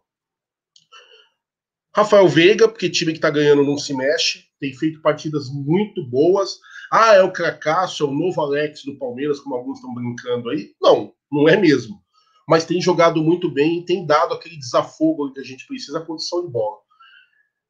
Eu ia apenas de na frente, Luiz Adriano, óbvio, o nosso querido Rony, que vai ser o rei da América com a graça de Jesus. E é isso, pessoal. Esqueci de alguém aí? Não, né? O time acho que tem, tem 11 aí, né? Tá. Então, é isso. Para o segundo tempo, depende de como o jogo se desenha, você tem N opções, né? Aí eu vi até um colega falando aí na, na, no chat, ah, mas nós temos muito mais opções de banco no elenco do que o Santos. Isso é indiscutível, né? Acho que até o próprio Cuca concordaria conosco aqui, que nós temos mais opções. Você pode aí optar por um time mais rápido, colocando de repente o Gabriel Veron. Você pode tentar um time mais técnico, uma jogada mais de linha de fundo, puxando ele para o meio, o ponta, você tem o Scarpa para fazer isso. Então, nós temos melhores opções, mas eu não, não, vou fugir muito, não. Eu acho que o que o Gustosa falou no começo é o essencial. Esses 12 foram poupados pensando-se nesse momento pensando nessa tarde de sábado, que a gente vai viver aí com, com muita euforia, muita tensão, mas acima de tudo com muita palestrinidade. Você pode ainda ter William Bigode né, para jogar ali no segundo tempo. Então, é isso aí, pessoal. Não tem muito que fugir, não. Ô, Jagulho, eu vi um comentário do, do Gé agora há pouco, é, falando que eu e o Léo Lustosa temos que morar em São Paulo. Eu vou cobrar aqui, então, fazer a proposta. Eu quero um apartamento é, na frente do Allianz, é, Uber sempre que eu quiser, é, camarote no Allianz Parque. Então, proposta feita. Acho que até o Gé quer, viu? é. O Gé tá assim.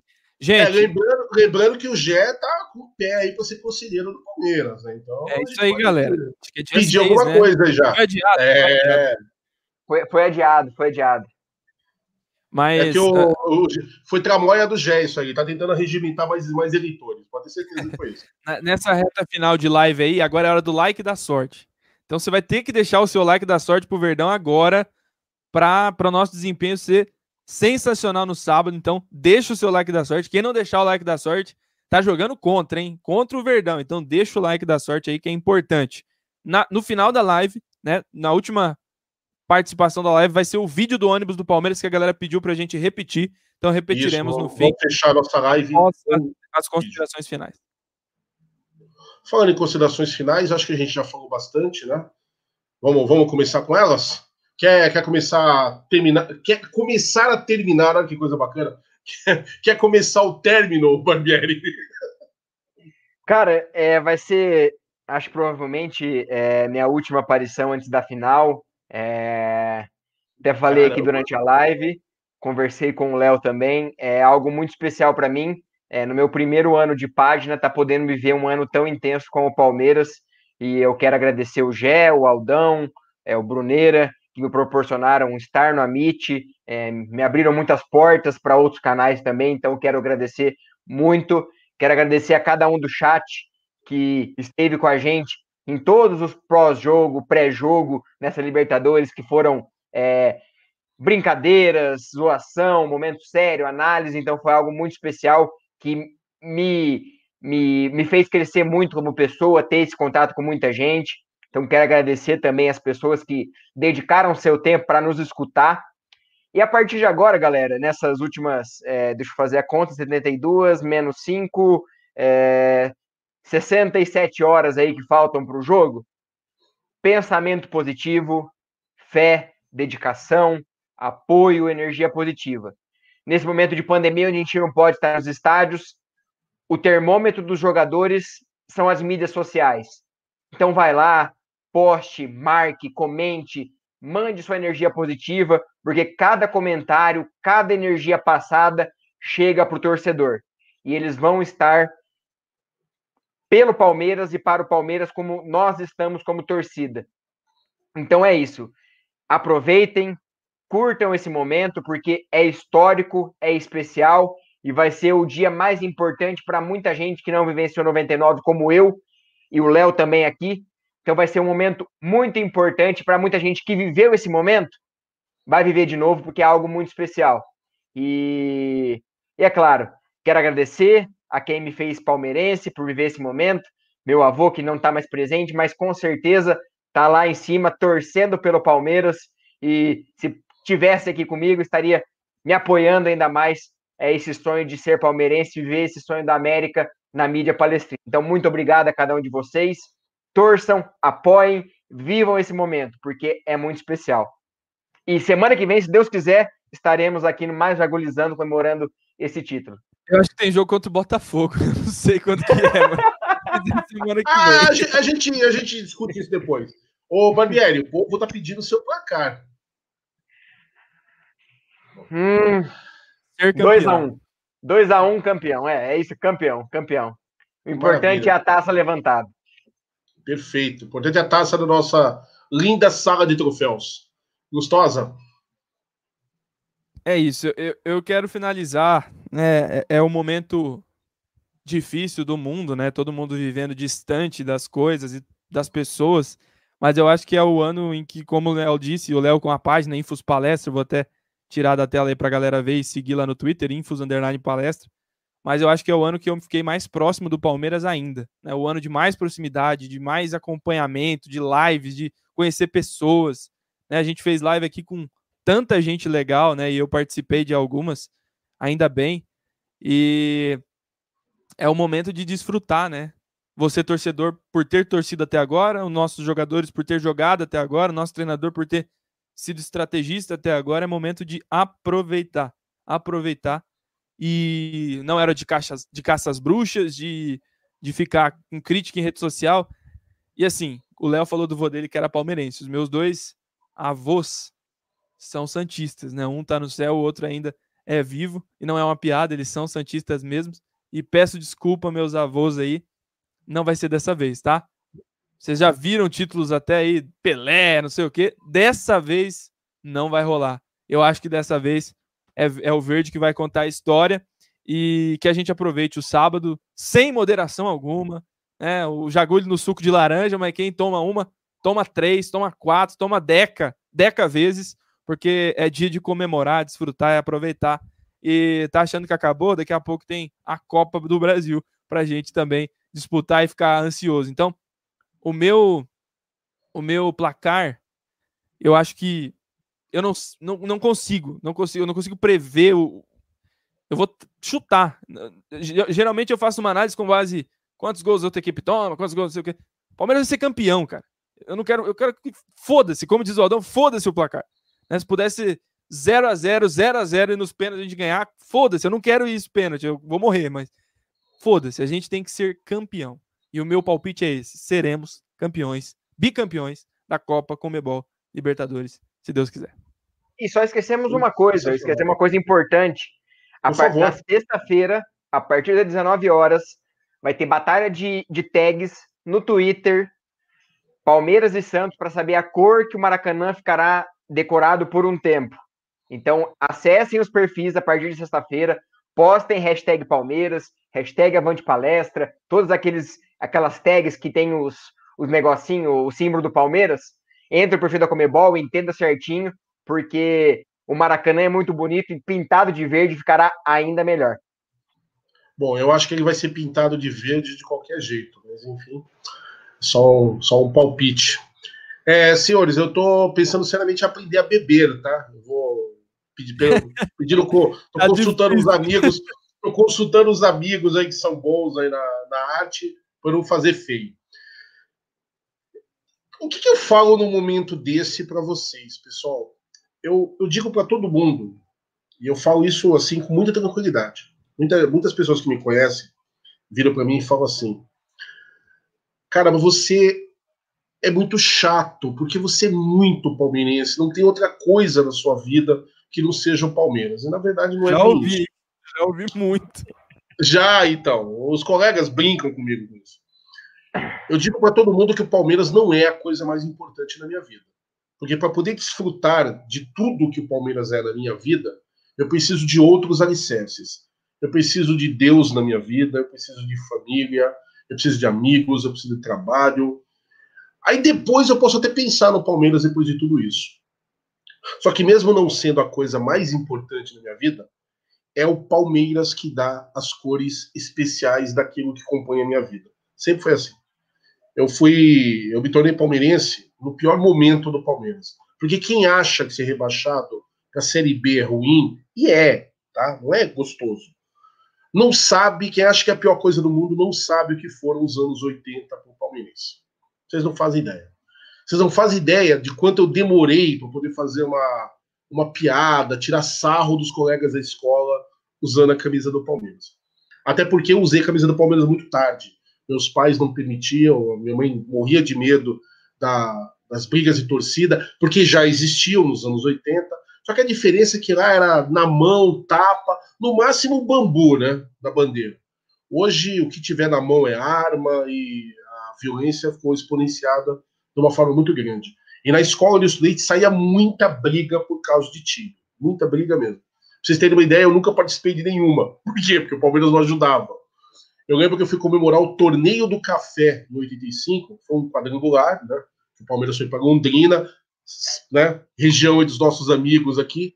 E eu fui comemorar o Torneio do Café em 85, eu estava na quarta série eu quase fui linchado na escola, porque onde já se viu que comemorar o torneio do café.